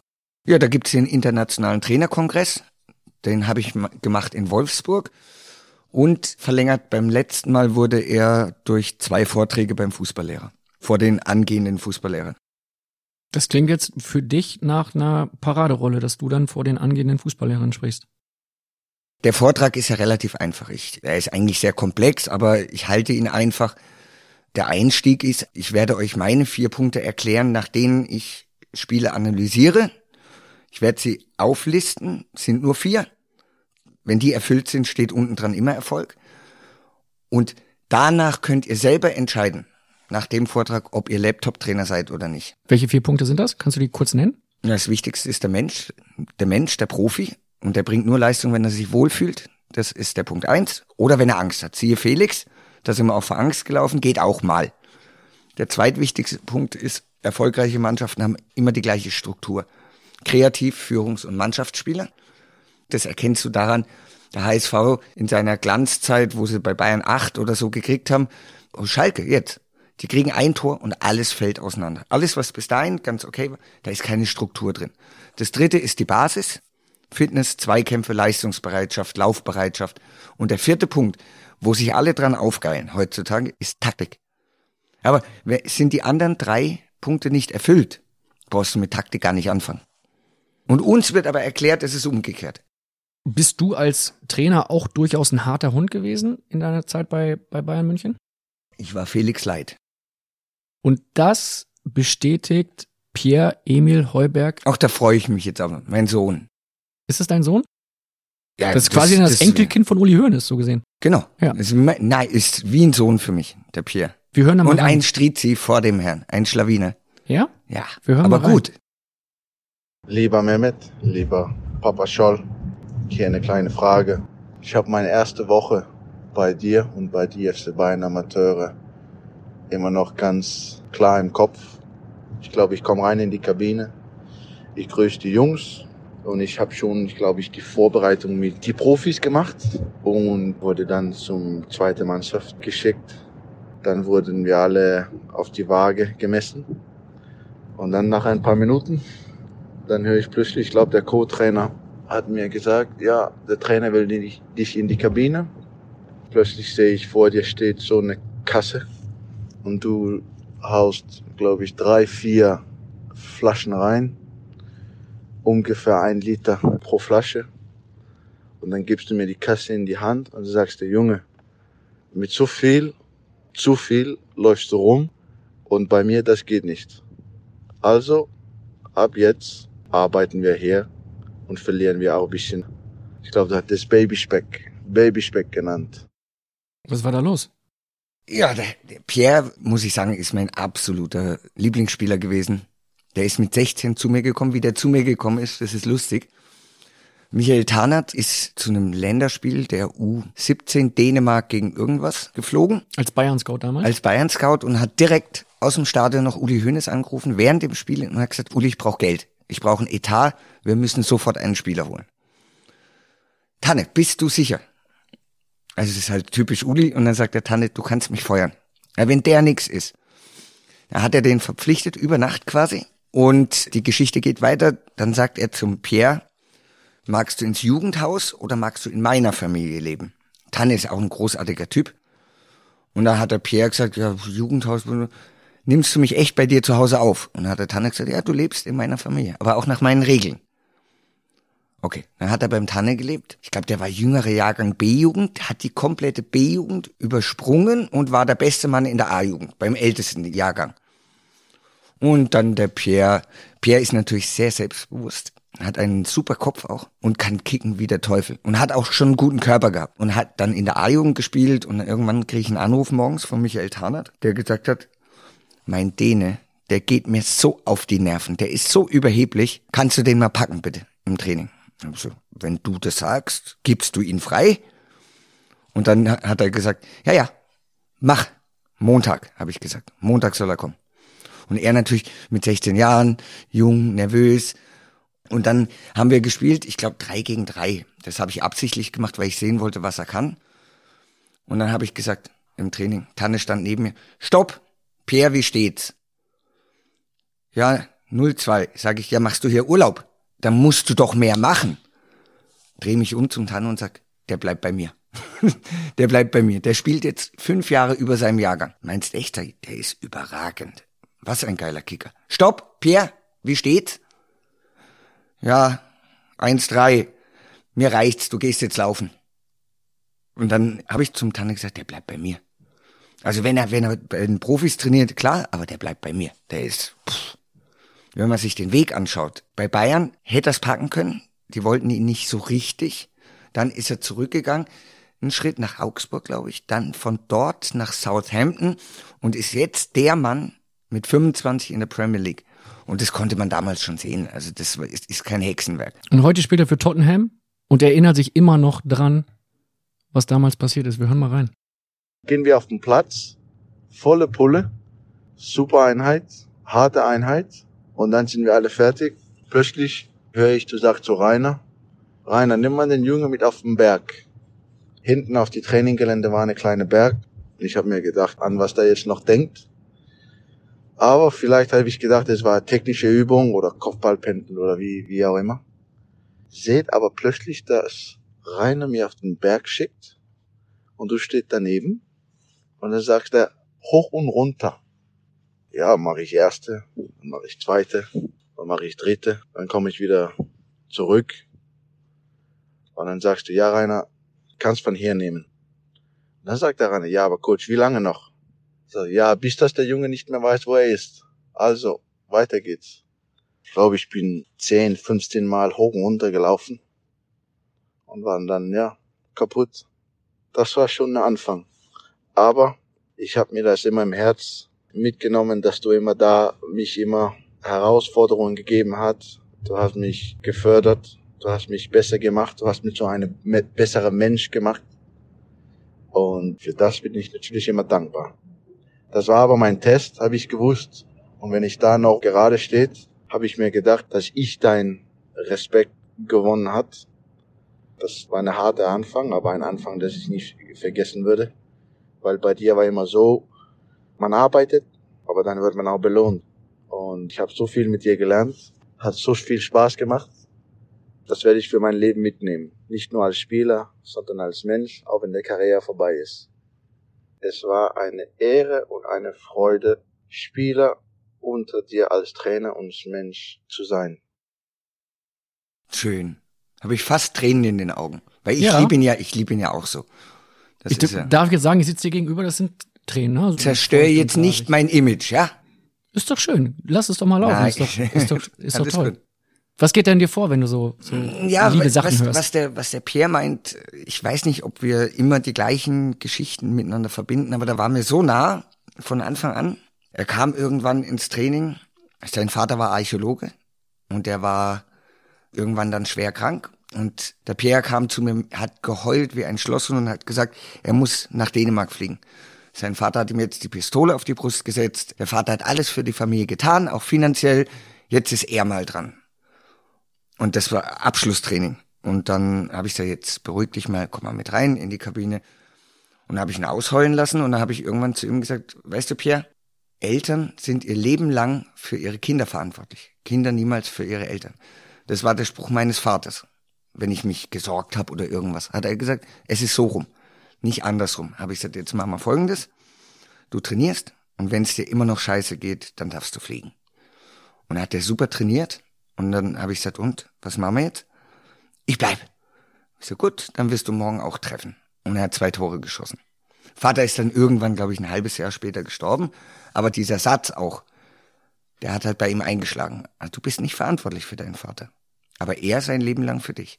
Das ist natürlich auch unfair von Eltern, dieses Spiel umzudrehen. Also quasi die Verhältnisse umzudrehen. wird, wird mir nicht im Traum einfallen. Also ich sag zu meinen Kindern, wenn es irgendwann soweit ist, ihr braucht euch nicht kümmern. Jetzt bist du ein Mensch mit einem großen Herz und gleichzeitig ein Trainer, wie wir gehört haben, mit Magath-Methoden. In der letzten äh, Phrasenmeer Doppelfolge hat Felix Magath von seinen Methoden berichtet und das unterscheidet sich ja jetzt von deinen 0,0. Also rauf auf den Der, Berg. der, ich, der, der Unterschied. Du bist ja der Quelix Nein, der, der Unterschied, was bei der ganzen Jugend mittlerweile fehlt oder verloren gegangen ist, ist die Erziehung zum Erfolg. Dass Verlieren Kacke ist. Dass es nix nutzt, drei Beinschüsse zu verteilen und man gewinnt nicht. Das fehlt. Ich habe vorhin gesagt, äh, das Thema Mensch, Profi, Menschenführung. Das ist quasi das, das Allerwichtigste. Da habe ich doch Felix noch erwähnt, als ich gesagt habe, der Mensch bringt Leistung, wenn er sich wohlfühlt oder wenn er Angst hat. Siehe Felix. Und Angst hatten wir auch, aber das war wirklich nur kurzfristig erfolgreich. Also zwei Jahre hat es geklappt. Aber das ist Felix Methode. Und ich habe, wir haben neulich Karten gespielt zusammen und dann habe ich gesagt, Felix, wenn du das kapiert hättest, dass wir da in den Keller gegangen sind, wärst du heute noch Bayern-Trainer. Weil der ist körperlich eine ganze Ecke noch härter als ich mit den Spielern, obwohl ich sie schon hart angepackt habe. Aber was das Körperliche angeht, ist der nah an der Wahrheit, nah an dem, was möglich ist. Also wir waren nicht mehr verletzt. Wir haben ganz viele Spiele in der Endphase entschieden. Frag einfach mal rum, Kai, in der Bundesliga unter Spielern, die unter ihm trainiert haben. Niemand hat ihn wirklich gemocht.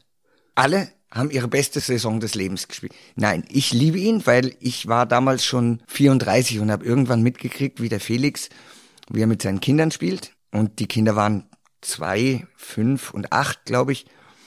Und Kinder spüren, ob jemand böse ist. Und die sind an ihm geklebt und haben ihn gebusselt. Und da habe ich gedacht, ey, komm, Felix. Wir hatten immer so Termine, halb zehn an der Bar und dann ins Bett. War eigentlich im Nachhinein Abends auch. vor Spielen. Genau, aber das war eigentlich im Prinzip auch nur Kontrolle. So, und dann irgendwann bin ich stehen geblieben, habe ihn halt angelächelt und dann hat er mich angelächelt, hat gesagt, was ist los? Das spielt bei mir keine Rolle. Bei mir kannst du so sein, wie du wirklich bist und du bist ein ganz lieber Mensch und ein toller Kerl und wahnsinnig schlau und ich sehe das. Dann hat er halt gegrinst und dann hat er gemeint, wie, wie ich drauf kommen wird. Also du spielst ja eine Rolle. Du machst uns allen Angst. Mir machst du keine Angst mehr jetzt. Ich habe gesehen, wie du mit deinen Kindern bist. Und ab dem Tag waren wir ganz, ganz eng. Nicht, dass ich mir was rausgenommen hätte, dann vor der Mannschaft oder so. Jetzt bin jetzt Best Buddy mit dem Trainer. Er hat mich auch manchmal reingeholt. Mehmet, komm, setz dich her, erzähl mir mal Geschichten. Mir ist langweilig, ich möchte ein bisschen lachen. Und, dann hast du ihm irgendwas Also erzählt. Anekdoten aus dem Leben halt, ja klar. Und heute nennt er dich Mehmet, Schätzchen. Das hat er übernommen. Also ich hatte ja Schwierigkeiten mit Otto Rehagel. Hast du auf meinen Zettel geguckt? Nein. In circa sieben Minuten tauchen wir ein ins Jahr 95. Dein Zoff mit Otto Rehagel. Ich hatte Schwierigkeiten mit ihm. Ich habe mich auch wie ein Pflegel verhalten, das muss ich auch sagen. Wir hatten ein Spiel in Stuttgart, Mannschaftssitzung. Und da war Uli Hönes und Franz Beckenbauer mit in der Sitzung. Und dann wird die Tafel umgedreht, stand ich nicht drauf. Und dann hat er gesagt, äh, Uli und Kalle, bevor ihr es von jemand anderen erfahrt, euer Mehmet-Schätzchen lasse ich heute draußen. Das ist die Geschichte. Und der Felix hat es übernommen. Das ist mal eine schöne Geschichte. Ich wusste nicht, dass Otto Rehagel Mehmet Schätzchen gesagt hat. Also schaut, schaut mal hin, ich lasse den jetzt raus. Wenn du mit Felix Magath Karten spielst, dann muss ich einmal kurz nachfragen, ist er diesmal nüchtern rausgegangen aus der Nummer, weil er hat uns erzählt, wie du 2006 ihn abgeführt hast? Alles, alles prima. Ja, in Phrasenmeer Folge 2 mit dir sprechen wir nochmal über diese Meisterfeier 2006, wo du Felix Magath übelst. Nicht Hast- nur ich, das waren alle. Jerry, Jens Jeremies, Brazzo. Brazzo und du. Die Sandra, die Busfahrerin. Wir hören in der nächsten Phrasenmeer-Folge, in Phrasenmeer-Folge 2 hören wir genau, was da abgelaufen ist. Wir wollen noch mal ein bisschen sprechen über dich und deinen Fußballverstand und deine Traineraktivitäten, denn Matthias Sammer, der hat sowas wie ein indirektes Jobangebot für dich. Der will ich sehen, und zwar beim DFB. Wir hören mal rein. Hallo Mehmet, Matthias Sammer hier. Mehmet, ich würde dich gerne fragen, ob du dir irgendeine Rolle bisschen aktiver, bisschen passiver, operativer oder beratend ähm, beim Deutschen Fußballbund vorstellen könntest zu den Leuten, die sowieso schon da sind, aber da du natürlich immer wieder auch dir viele Gedanken um den Fußball gemacht hast und äh, dir auch machst und immer wieder auch wichtige und richtige Ratschläge äh, verteilst, glaube ich, dass es sehr, sehr wichtig ist, diese Kompetenz auch zu nutzen. Das wäre einfach meine Frage. Sagt der Mann, mit dem ich mich heute wunderbar verstehe. Totales Selbstverständnis, mit dem ich mich als Mitspieler in der Nationalmannschaft überhaupt nicht verstanden habe. Ihr seid Europameister zusammen geworden. Ja, aber kein Wort miteinander geredet. Und nach der Karriere kam er auf mich zu als Sportdirektor beim DFB und hat mich damals quasi überredet, den B-Schein zu machen. Den niedrigsten Schein oder fast niedrigsten. Und so bin ich Trainer geworden. Und er hat gesagt, mach einfach den Schein, nimm ihn, steck ihn in die Schublade, wenn du, wenn du nichts machen willst, aber du hast ihn. Du hast was in der Hand. Da habe ich den A-Schein gemacht und den Fußballlehrer noch. Das finde ich schön, dass du an mich denkst, lieber Matthias. Kannst du dir im Ernsthaft mich in diesem Verband vorstellen? Das wäre eine Rückfrage eigentlich. Da müsste man dich zurückfragen. Ich weiß es nicht. Was antwortest du denn selber drauf? Ich weiß es nicht. Ich kann es ich kann's nicht beantworten. Du beim Also, DFB wäre es jetzt geht zumindest mal eine überraschende Wendung in deiner Karriere. Ich habe mit dem DFB jetzt Kontakt gehabt wegen dem äh, neuen Nachwuchskonzept. Der Joti hat mir geschrieben, das ist der Nachwuchsleiter. Und im Prinzip hat der deutsche Trainerfußball und Jugendfußball und überhaupt Fußball nur eine Chance, wenn wir das Wissen um Erfolg zurückbringen. So, und das können nur die vermitteln, die schon Erfolg hatten. Das heißt, wenn das so weiterläuft, wie es jetzt läuft, ja, da wird doch kein Philipp Lahm, kein Schweinsteiger, kein Kedira, kein Boateng, kein Hummels oder kein Müller, die, die wissen, wie Erfolg geht. Die haben so viel Geld verdient und so eine grandiose Karriere. Warum sollen die jetzt in den Nachwuchs gehen oder ihr Wissen weitergeben wollen? Müssen sie doch nicht. Also muss umgekehrt der DFB dieses ganze Konzept so auslegen, dass die quasi eine Struktur kriegen und ansonsten den Trainerschein quasi umsonst. Sonst stirbt das Wissen um Erfolg aus. Das passiert jetzt gerade. Und das hat er dir geschrieben. Nein, ich habe das Konzept gesehen und habe gesagt, das wird erfolgreich sein. Ihr werdet alle eure Jobs behalten, aber äh, sonst wird sich nichts verändern. Also sie versuchen das auch strukturell, das heißt Spielgrößen, Spielfelder verändern, Spielzeiten verändern. Also so, das sind so Ansätze. Wie lang ist dieses Konzept? 60 Seiten, ich habe es nach 10 weggelegt. Ach Quatsch. War so interessant, oder wie? Das ist kein Deutsch. Also das hat mit meiner Sportart nichts zu tun. Ist wieder so ein, für dich eher so ein Laptop-Trainer-Katalog. Ich habe zur Franzi gesagt, ist der Ofen schon an, habe ich gesagt. Hast du es ja ausgedruckt, wolltest es dann direkt entsorgen, oder wie? Es bringt nichts. Es sind Ansätze, wo ich sage, ja okay, aber worauf wollt ihr hinaus? Was wollt ihr? Und das war nicht erkennbar. Also die wollen alles und von jeder Seite und alles. Und noch mehr und am besten noch vorgestern und noch mehr. Dass man da sagt, okay, darauf wollen wir hinaus. Ja klar, wollen wir alle darauf hinaus, wieder Weltmeister zu werden. Ja, Glückwunsch. Ja, aber dieses alles und von allem zu viel und noch mehr obendrauf wird nicht funktionieren. Jemand, der sich, äh, wie du auch, Gedanken macht über die Zukunft des deutschen Fußballs, hat jetzt eine Frage an dich. Mhm. Das ist äh, Holger Bartstuber. Mein Holger. Servus. Meine Fragen an Mehmet Scholl. Nummer eins. Wie wird der Fußball spezifisch in den nächsten fünf bis zehn Jahren in Deutschland ausschauen? Sprich, nicht das Geschäft, sondern wirklich der Fußball an sich.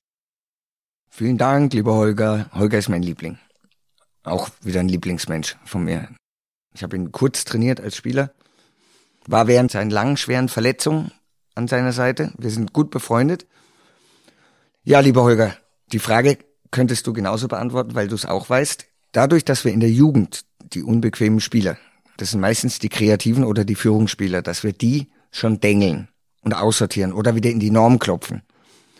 Dadurch kommen die nicht mehr oben an. Das heißt, die Spieler, die den Unterschied ausmachen, die was ganz Besonderes machen, die werden frühzeitig aussortiert. Das heißt, das Spiel bleibt athletisch, robust, schnell, wird aber technisch immer schlechter. Das passiert ja jetzt schon. Und die Spieler, die nachkommen, da sind jetzt mal Überraschungen dabei wie Harvard, Sané oder was auch immer. Oder Wirtz. Aber die breite Masse ist schwer anzuschauen. Weil jeder, jeder macht, jeder will, aber macht halt irgendwas.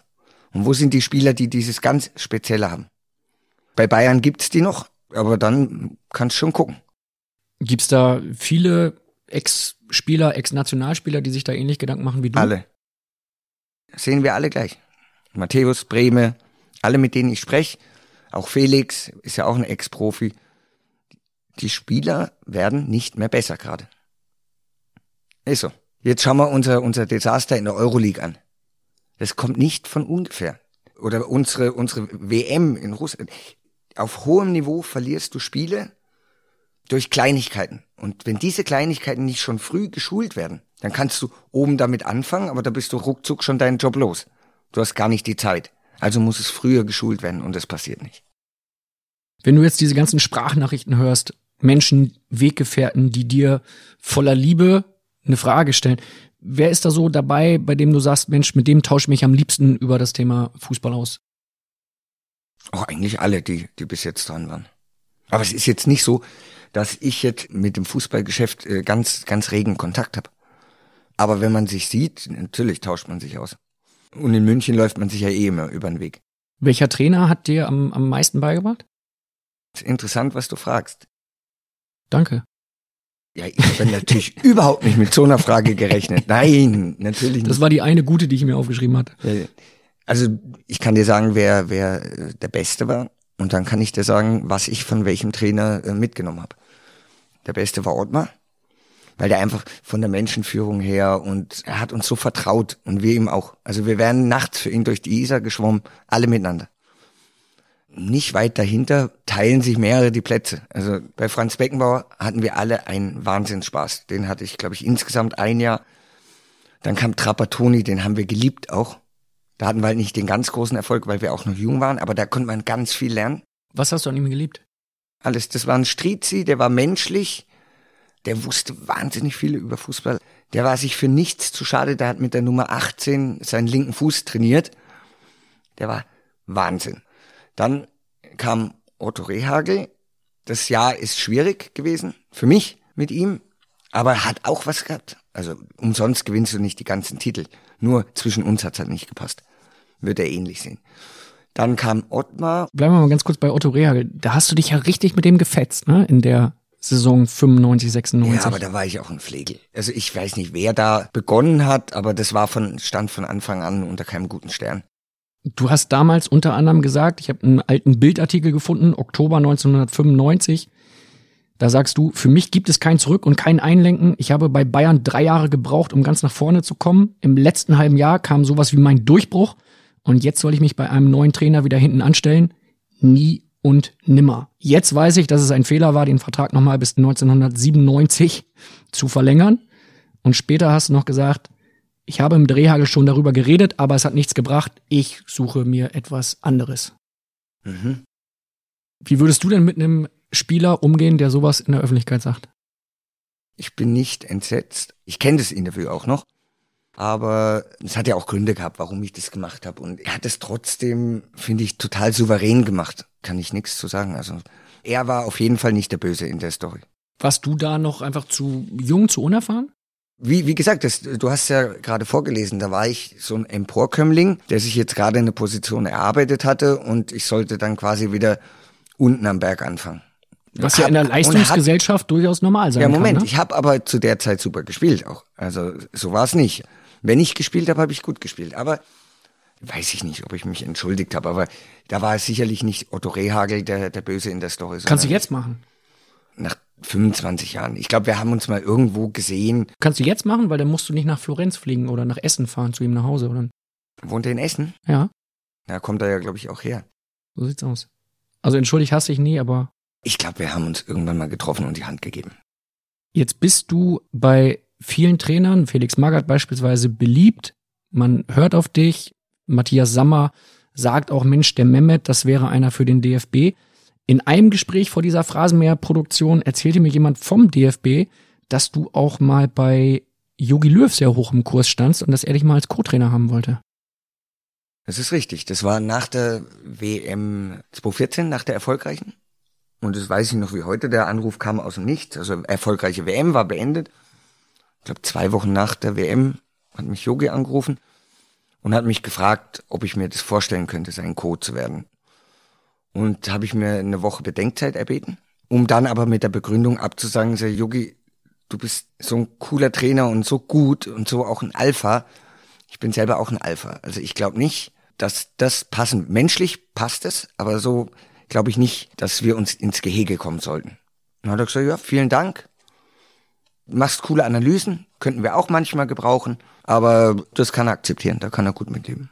Wie kam der Kontakt zwischen euch zustande? Woher kanntet ihr Ja, euch? wir hatten, wir hatten immer mal wieder Kontakt auch miteinander. Auch während den Turnieren, Polen, Ukraine. Das heißt, er hat dich am TV wahrgenommen und hat deine Analysen gehört und hat sich dann irgendwann gedacht, Mensch, das ist ein guter. Ich nehme ich- an, dass es so passiert ist. Ich weiß es nicht. Beißt du dir da heute in den Hintern, dass du es nicht gemacht hast? Nein, warum? Ich meine, ist ja schon Co-Trainer der Nationalmannschaft zu werden. Da kannst du später irgendwann mal die Bayern trainieren, das Triple holen. Gibt's ja, gibt's ja alles in der heutigen Zeit. Nein, bei mir ist es tatsächlich so im Leben, Kai. Ich treffe Entscheidungen und dann lebe ich damit. Ist die Entscheidung gut, passt, ist sie nicht so gut, trage ich die Verantwortung. Oder beschwer mich nicht. Fertig. Gab's da noch weitere, Oder trage ich die Konsequenzen so rum. gab's da noch weitere Angebote dieser Kategorie, die damals oder in den letzten Jahren an dich herangetreten wurden? Oder ist das Nee. so, dass das Ding, wo du sagst, oh, Co-Trainer Nationalmannschaft, lag vor, habe ich abgelehnt? Kai, mich wundert es, dass du das jetzt rausholst, weil ich habe da Jahre nicht mehr drüber nachgedacht. War auch nicht so, dass mich das dann nach dieser Woche, wo ich die Bedenkzeit hatte und abgesagt habe, äh, dass mich das groß beschäftigt hätte. Das war dann eher mal so ein Witz, wenn ich dann Nationalmannschaft geschaut habe und dann sitzt der Thomas Schneider da, dann habe ich schon mal gesagt, auch so, da würde ich jetzt sitzen. Mehmet, deine Freundin Franzi hat eine Frage an dich zum Thema Bundesliga-Trainer. Wer wäre denn für dich, wenn man es zusammenbasteln würde aus verschiedenen unterschiedlichen Charakteren der aktuellen Fußballtrainern die allerbeste Mischung? Was meinst du, würde er darauf antworten? Wie meinst du das? Ja, wenn man jetzt die aktuellen Trainer nimmt, zum Beispiel Hansi Flick, Kloppo Ja. und so weiter, wenn man da die verschiedenen Charaktere und. Elemente und Eigenschaften richtig nehmen würde, wer wäre der Perfekte und warum? Ist eine interessante Frage. Von deiner Freundin Franzi und von deiner Tochter Josie. Genau. Das Die stellen nur gute Fragen, haben wir schon gehört. Das ist eigentlich relativ leicht zu beantworten.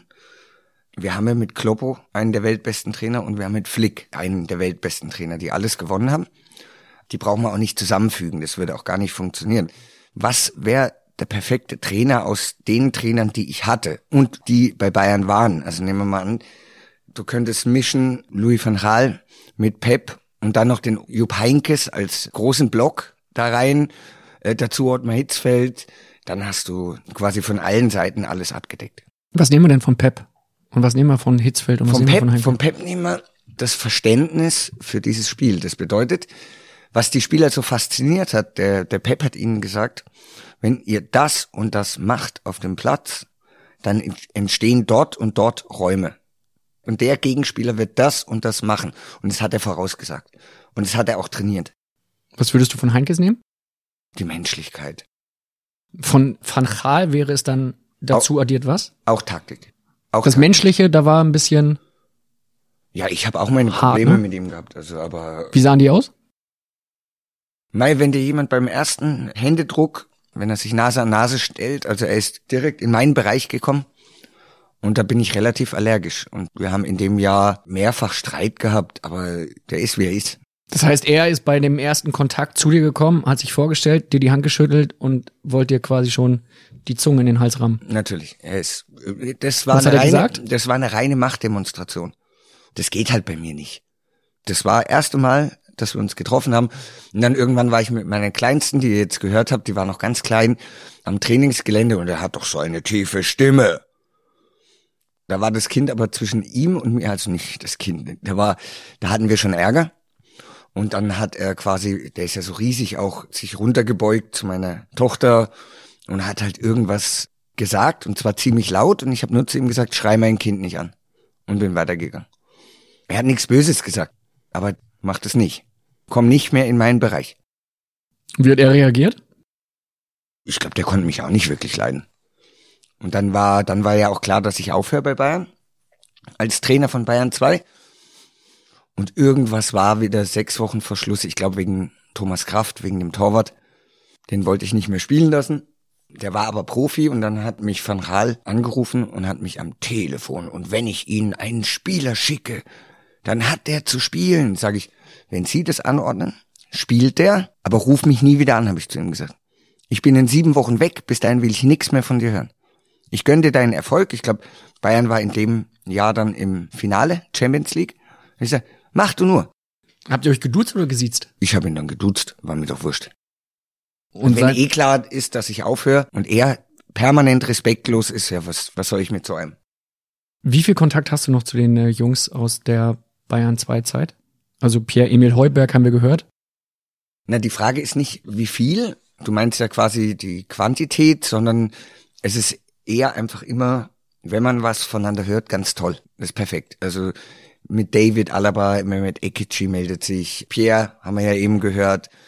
Dem Emre Can habe ich sogar Stu angeboten, der hat's abgelehnt. Echt? Äh, aus Respekt, ja klar. Auch ganz toller Junge. Wer war da noch dabei? Alessandro Schöpf von Schalke. Aber es ist immer schön, die Jungs zu sehen. Nur, das Problem war halt wirklich, Kai, die waren scheiße jung, als ich sie hatte. Die waren 16, 17, 18. Und ich unterscheide immer zwischen mehreren verschiedenen Sportarten im Fußball. Es gibt Jugendfußball, Kinderfußball. Es gibt Herrenfußball, Amateurbereich. Es gibt Profifußball und es gibt Frauenfußball. Das sind vier verschiedene Sportarten. Oh, das wird einen Aufschrei geben, du. Wieso? Weil wenn du jetzt Frauenfußball da rausziehst, Wie, dann haben wir doch den, nee, ersten, nee, den Moment, ich habe ja, ich habe ey. ja alles rausgezogen. Also die Jugend, Amateurbereich, Profibereich und Frauenfußball. Und was nie jemand mitgekriegt hat, unser Running Gag bei Opti und mir war, er hatte mir eine Frage zu stellen, wenn das Thema auf Frauenfußball kam. Die da wäre? Und ihr habt das nie gehört, alle Nein. nicht. Nein, ich habe das nie geguckt. Wenn du da Mehmet, warst, habe ich mir Mehmet. das gestellt. Und du so, Frauenfußball? Ich mag beides gerne. Ei, ei, ei. Ich sag 3, 2, 1, Shitstorm. Ach. Bist du eigentlich Social Media technisch aktiv? Nö. Gar nicht? Mich interessiert auch das Netz nicht. Ich meine, ganz ehrlich, Kai, wir leben in einer Zeit, die so schnell ist und wo so schnell was über einen reinbricht und genauso schnell ist wieder weg, wenn es nicht ganz großer Scheiß ist. Ich habe ja so am Ende der Nahrungskette, der beruflichen Nahrungskette stand bei mir immer die Politesse. Und jetzt kein Aufschrei, liebe Politessen, ich habe kein Problem mit euch, alles gut. Aber das ist so ganz unten. Jetzt gibt's noch eine Kategorie drunter, nicht recherchierender Online-Redakteur. Gibt's sowas? Das hä? Bei Bild gibt's das nicht. Ja, Nicht ihr seid, das stimmt, ihr seid gut vernetzt und vor allen Dingen im Sport habt ihr immer recht. Und zwar vor allen anderen. Das stimmt. Aber andere Zeitungen, also nimm doch mal den Kress-Report. Nimm doch mal meine EM. 2016 in Frankreich. Schreibt ein Journalist aus dem Nichts. Ich habe den gegoogelt, schaut aus wie ein, wie ein, darf ich gar nicht sagen. Schreibt übrigens, Scholl kriegt für die EM 1,6 Millionen Euro. Und er hatte dann vergessen, dass es über drei Jahre Richtig. gestaffelt war. Und der gleiche, also waren 500.000. Und der gleiche schreibt aber, als ich meinen Vertrag zurückgebe, Scholl verzichtet auf geschätzte 200.000 Euro pro Jahr. Haben wir's jetzt? ja, gut, kommt mal vor. Ne? Also ich glaube, da kann man dann nicht irgendwie generalisieren und sagen, das sind alle, sondern ja, dann aber viele. Also viele. Und ich befasse mich mit denen gar nicht. Du befasst dich dafür viel mit den Spielern, die du hattest. Wie bewertest du so ein Verhalten von David Alaba beispielsweise, der Bayern nun verlassen will und scheinbar entgegen aller Bekundung vielleicht doch ein bisschen sehr aufs Geld schaut? Das weiß ich nicht. Ich kann nur sagen, der Junge, ich kannte ihn ja gar nicht. Der war 16, hat die komplette A-Jugend auch übersprungen und ich habe die Mannschaft übernommen von Hermann Gerland. Es war eine neue Saison und der Hermann hat gesagt, pass mal auf, da kommt jetzt einer, der ist gut. Und Hat er so einen leichten Sprachfehler, der Hermann? der Hermann lispelt, aber, Ja. aber, aber Aber liebevoll. liebevoll. Ja. Und er ist auch ein super Trainer. Also muss ich sagen, sein Auge ist unglaublich. Und ich kannte den Spieler nicht. Und dann kam der und schon nach den ersten zwei Trainingseinheiten war klar, den werde ich nicht lang haben. Also Weil wenn der zu gut ist. Natürlich. Und wenn der oben quasi aufschlägt, wenn wir das äh, Profitraining auffüllen mit unseren, der wird rausstechen. Und so war es ja dann auch. Und wir haben ein super Verhältnis gehabt. Van Gaal hat ihn dann fallen lassen nach einem Spiel in Frankfurt, das David dann alleine verloren hat. Also mit 17 hat er zwei Fehler gemacht in der 89. und 93. Und die haben das Spiel verloren und er hat ihn wieder zu den Amateuren geschickt. Zu mir. Der hat keinen Ball mehr getroffen. Und jeden Tag habe ich ihn genommen und wir haben geübt. Wir, komm, David, wir machen mehr. Und der ist eh nicht mehr lang da, habe ich zu ihm gesagt, über unseren fliegenden Holländer. Und David hat super mitgezogen, ist echt durch den Tal gegangen. Also das konntest du nicht anschauen, wie der, wie der gespielt hat. Ich habe ihn nicht ausgewechselt, ich habe ihn immer spielen lassen. Und irgendwann hat er aus dem Nichts zwei Tore vorbereitet und alles war wieder da. Von Rahl weg, er wieder hochgezogen und jetzt sehen wir's. Was er jetzt macht, ich kann über den David nur sagen, der ist anständig, der ist ehrlich, der ist loyal, der hat nichts Mieses im Charakter. Was ihm jetzt unterstellt wird, ich kann es nicht beurteilen, weil ich kenne die Zahlen nicht. Ich weiß nicht, worum es da wirklich geht, aber es ist legitim, dass er sagt, okay, ich mache noch mal was anderes. Was er da will, das weiß ich natürlich nicht. Was würdest du ihm denn jetzt raten? Ja, was willst du noch mehr? Du hast Geld, deine Kinder sind in München geboren, du hast einen super Beruf, du hast einen super Arbeitgeber, du kriegst die Liebe der Menschen. Okay. Wenn das nicht reicht, dann such weiter. Hast du es im Nachhinein mal bereut, nicht nochmal gewechselt zu sein? Nee. Ich habe mich immer wohlgefühlt. Ich hatte auch mal Durststrecken, wo ich gesagt habe, jetzt muss mal was anderes kommen, aber nein, so wirklich, wirklich weg war ich nie. Das heißt, alles, was so an Angeboten kam, hast du damals abgesagt? Die kamen gar nicht bis zu mir. Also ich habe ja nicht wirklich einen Spielerberater in dem Sinne, den die Vereine kontaktieren können, sondern die Vereine, die das wollten, die haben Bayern kontaktiert und Bayern hat halt geblockt. Ganz einfach. Du hast bei Bayern auch deinen Sohn Lukas trainiert. Ja. Er hat den Sprung in die Bundesliga dann nicht gepackt. Warum aus deiner Sicht? Das sind diese drei Komponenten, nach denen ich unterscheide. Jetzt sind wir wieder in einer anderen Kategorie. Wenn ich einen Spieler beurteile, schaue ich, was kann er? Technisch, taktisch, wie stoppt er, wie passt er, wie dribbelt er, wie verhält er sich. Da ist der Lukas bei 100 Prozent. Das ist erfüllt. Also das ist quasi der erste Bereich. Der zweite Bereich ist körperlich. Wie ist die Athletik? Wie ist die Physis? Wie ist die Ausdauer? Wie ist der Körperbau und und und? Da ist er bei 60 Prozent. Und eigentlich der wichtigste Bereich ist, wie ist der Charakter? Wie reagiert ein Spieler, wenn es eng wird? Wird er besser? Lehnt er sich auf? Legt er eine Schippe drauf? Oder bricht er weg? So, und da ist der Lukas bei 30 Prozent. Und wenn du die dritte Kategorie nicht erfüllst, ist scheiße. Wenn du die zweite nicht 100 Prozent erfüllst, ist scheiße. Und die erste, da gibt's viele. Wenn du jetzt über deinen Sohn sprichst und sagst, der Charakter, das passt nicht, das sind nur 30 Prozent, Mhm. klingt das beim ersten Hinhören für mich sehr hart. Aber wie soll ich es anders analysieren? Wie soll das gehen? Ich kann es ja nicht anders analysieren, als so wie es ist. Spricht da dann auch so ein bisschen der Trainer Scholl über den Ja, natürlich. Junior Scholl, der Profi? Ja, ich, ich hau doch jetzt mein Kind nicht in die Pfanne. Das ist aber, es ist Realität, es ist Fakt. Sieht er das auch so? Weißt du, Kai, ich rede, ich rede mit meinem Sohn ganz, ganz offen. Und ich sage ihm auch ganz offen, du bist ein verhinderter Multimillionär. Mit den Fähigkeiten, wie du spielen kannst. Und was am Ende dabei rauskommt. Jetzt, jetzt ist er in Österreich in der zweiten Liga. Beim SV Horn? SV Horn. Mit den Fähigkeiten, ja. Er wurde damals von Pep Guardiola sehr gelobt, galt so als das neue hoffnungsvolle Talent beim FC Bayern, als der neue Scholl. Der Pep hat nach dem ersten Training schon gesagt, ey Mehmet, dein, dein Sohn, er hat super Fähigkeiten. Super Fähigkeiten. Was ist dann passiert aus deiner Sicht? Die Erziehung hat aufgehört. Die Erziehung zum Erfolg, die Erziehung zur Qual, die Erziehung dazu, es unbedingt schaffen zu wollen und, und zwar nicht zu seinen Bedingungen, sondern zu den Bedingungen, die es braucht, damit man oben ankommt. Wir wissen ja alle, was man braucht, um oben anzukommen. Und das muss anerzogen werden. Und das wurde auch nicht mehr gemacht. Er hat dann auch wirklich zwei, drei katastrophale Trainer gehabt, aber das darf eigentlich einen auf dem Weg nach oben nicht aufhalten. Also er hat viele verschenkte Jahre gehabt. Gab es da zwischen euch dann auch Momente, wo dieses Vater-Sohn-Verhältnis eher in so ein Trainer-Spieler, Trainer-Talent-Verhältnis übergewechselt ist und es dann auch mal schwierig wurde zwischen euch? Ich sag immer, sein bestes Jahr als Fußballer hat er gehabt in der U13 bei mir und das war unser schlechtestes Jahr als Vater-Sohn. War, war wirklich so, das, das geht nicht. Ich habe auch irgendwann aufgehört äh, zuzuschauen. Weil es dir zu schwer fällt, weil er aus deiner Sicht zu viel verschenkt, oder wie? Ja klar. Wie sprecht ihr da heute drüber? Also seid ihr da im regen Austausch oder sagt ihr dann irgendwann auch, komm, mach, nein, mach du dein genau. Ding und ich, mach mein Ding? Ja, ich habe gesagt, mach. Ich kann dir nicht helfen. Also ich meine, ich habe ihm das so erklärt, auch und das weiß er auch, dass ich WM kommentiere.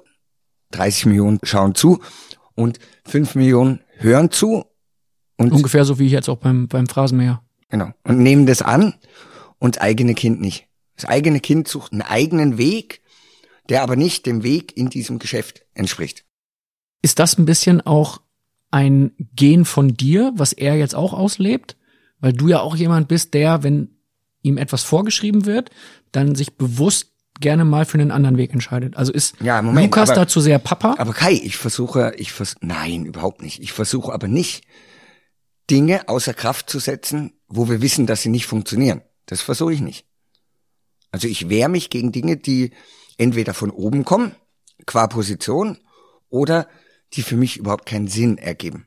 Aber wenn, wenn ein Kind mit Lothar Matthäus zusammensitzt, der sagt das Gleiche, mit Schweinsteiger, und der Papa ist noch der Mehmet, und sucht trotzdem einen anderen Weg, als alle ihm sagen, ja, dann bin ich irgendwann ausgestiegen. Habe ich gesagt, dann mach. Aber zwischenmenschlich ist zwischen euch Ja, es ist okay, gut. alles in Ordnung. der ist, Kai, der ist 25. Ich meine, was hast du da noch mit deinen Eltern zu tun gehabt in dem Alter? Oh, viel, kann ich sagen. Ja, Also heute noch. nein, aber es gibt ja auch mal Phasen, wo man wenig Kontakt hat. Das ist einfach so. Dein Verhältnis zu deinem leiblichen Vater war nicht so das geilste, wie ich im Vorfeld lesen durfte. Nee, war ein Trottel halt. Ist halt so. Der Brauchen wir gar nicht weiter erwähnen. hat dich gezeugt und hat dann die Familie verlassen und war mit, somit auch raus aus deinem. Ja, ich bin ja Wem? zweitgeborener Türkensohn. Und der erste war der Kronprinz und der zweite war halt auch dabei. Du hast mal gesagt in einem Interview 1998 in der Welt am Sonntag, mein leiblicher Vater hat uns mit hohen Schulden sitzen gelassen, mit ihm verbinde ich nur schlechte Erinnerungen und viele unberechtigte Ohrfeigen. Richtig. Da hat's mal welche gesetzt zu Hause, oder? Ja, ungerechter halt. Er ist ja gegangen, als ich fünf war, glaube ich, oder als, als ich sechs war. Und ich war ja Gott sei Dank so ein Kind. Ich habe geheult, wenn ich eine Ohrfeige gekriegt habe. Aber vor Wut. Vor Wut. Nicht äh, vor Schmerz oder weil es ungerecht war, sondern vor Wut. Und Verzweiflung wahrscheinlich Wut, auch. Ne? weil es ungerecht war. Nein, nicht Verzweiflung. Wut. Ein wunderbares Verhältnis hast du auf jeden Fall und das kann man aus der nächsten Sprachnachricht raushören zu deiner Tochter Josie, Josephine. Wir kennen sie. Sie hat einen guten Humor und sie hat auch gute Fragen. Also, lieber Papa, wenn du einen Film über dich drehen würdest, von deiner früheren Karriere zum Beispiel, welcher Fußballer würde am ehesten zu dir passen oder welcher Fußballer würde am ehesten eine Rolle spielen von früher? Aber es ist ein aktueller Fußballer. Ja, ein aktueller. Ja. Gut, in diesem Sinne ähm, schalten wir zurück ins Studio. ja, und Papa, wir lieben dich. Ja. Bussis. Bussis. Wer wär's? Josie und Franzi stellen dir die Frage, wer wäre der Spieler, der dein Leben verfilmen könnte? Jetzt, aktuell. Hinteregger? Eher nicht. Wer kommt der Spielweise ähnlich? Das ist eine schwere Frage. Also ich würde mir wünschen, dass Franck Ribéry mich dann spielen würde, obwohl der eine Kategorie über mir ist. Aber so gleiche Position, gleiche Nummer, wir sehen auch gleich aus, sind gleich hübsch. Und wie er links die Linie hoch und runter gelaufen ist, mit welchem Speed, mit welcher äh, Finesse, würde ich mir wünschen, dass er das ist. Wen würdest du aus dem aktuellen Bayern-Kader nehmen, wenn du Wahrscheinlich, man sagt es, ich habe ihn noch nicht oft genug gesehen, der Musiala. Der muss mir ähnlich sein. Ich weiß es aber nicht. Ist aber nicht von dir, ne? Ist nicht dein Sohn. Nein? Weiß man's? Weiß man nicht. Welchen Trainer würdest du dir wünschen, wenn du jetzt dein Leben verfilmen würdest? Wer würde an der Seitenlinie stehen? Ott Mates oder Jupp Heynckes. Sind schon die beiden, die dich am meisten geprägt haben. Ja, die halt, das sind auffällige, große Figuren im Trainersport. Wenn du heute, jetzt, deine Karriere nochmal starten könntest und du müsstest dir einen Verein aussuchen und es darf nicht Bayern München sein, welchen Verein würdest du dir rauspicken? Bayern München. Nein, wenn es jetzt mal nicht Bayern München sein dürfte. Welchen? Bayern München? Ja? Und sonst? FCB? Und außerhalb? Gibt es einen Bundesliga-Club, bei dem du sagen würdest, irgendwie passen die gut zu mir? Oder einen Zweitligaverein vielleicht auch?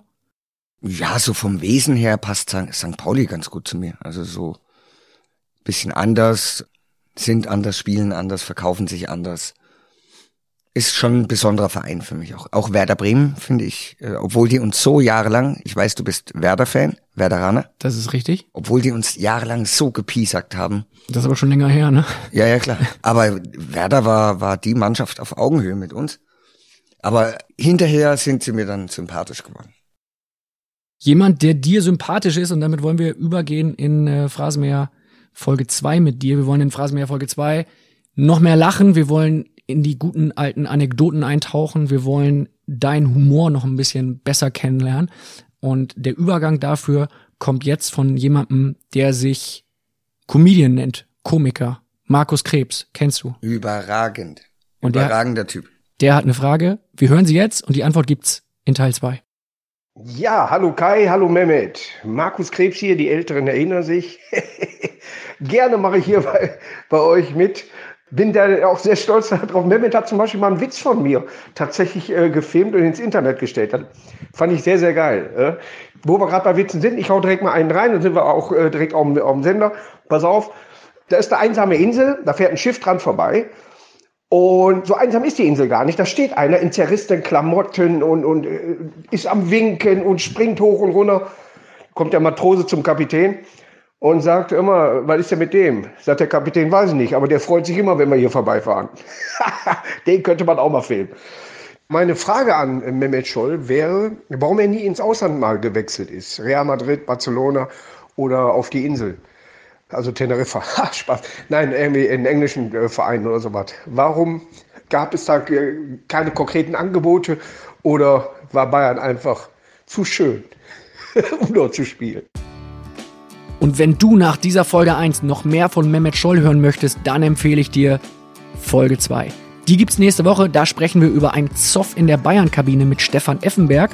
Mehmet verrät zudem, wie Mario Basler mal einen Fußballfan gepackt und im Bayern-Bus eingesperrt hat. Und wir hören, warum Mehmet und Oliver Kahn besser nie, nie wieder zusammenarbeiten sollten. Ich freue mich, wenn du nächste Woche reinhörst in Folge 2 und wenn du möchtest, abonniere in der Zwischenzeit den Phrasenmäher in deiner Podcast-App. Du kannst auch gerne bei Apple Podcasts eine schöne 5-Sterne-Bewertung abgeben. Ich würde mich freuen und sage bis nächste Woche. Bleib gesund.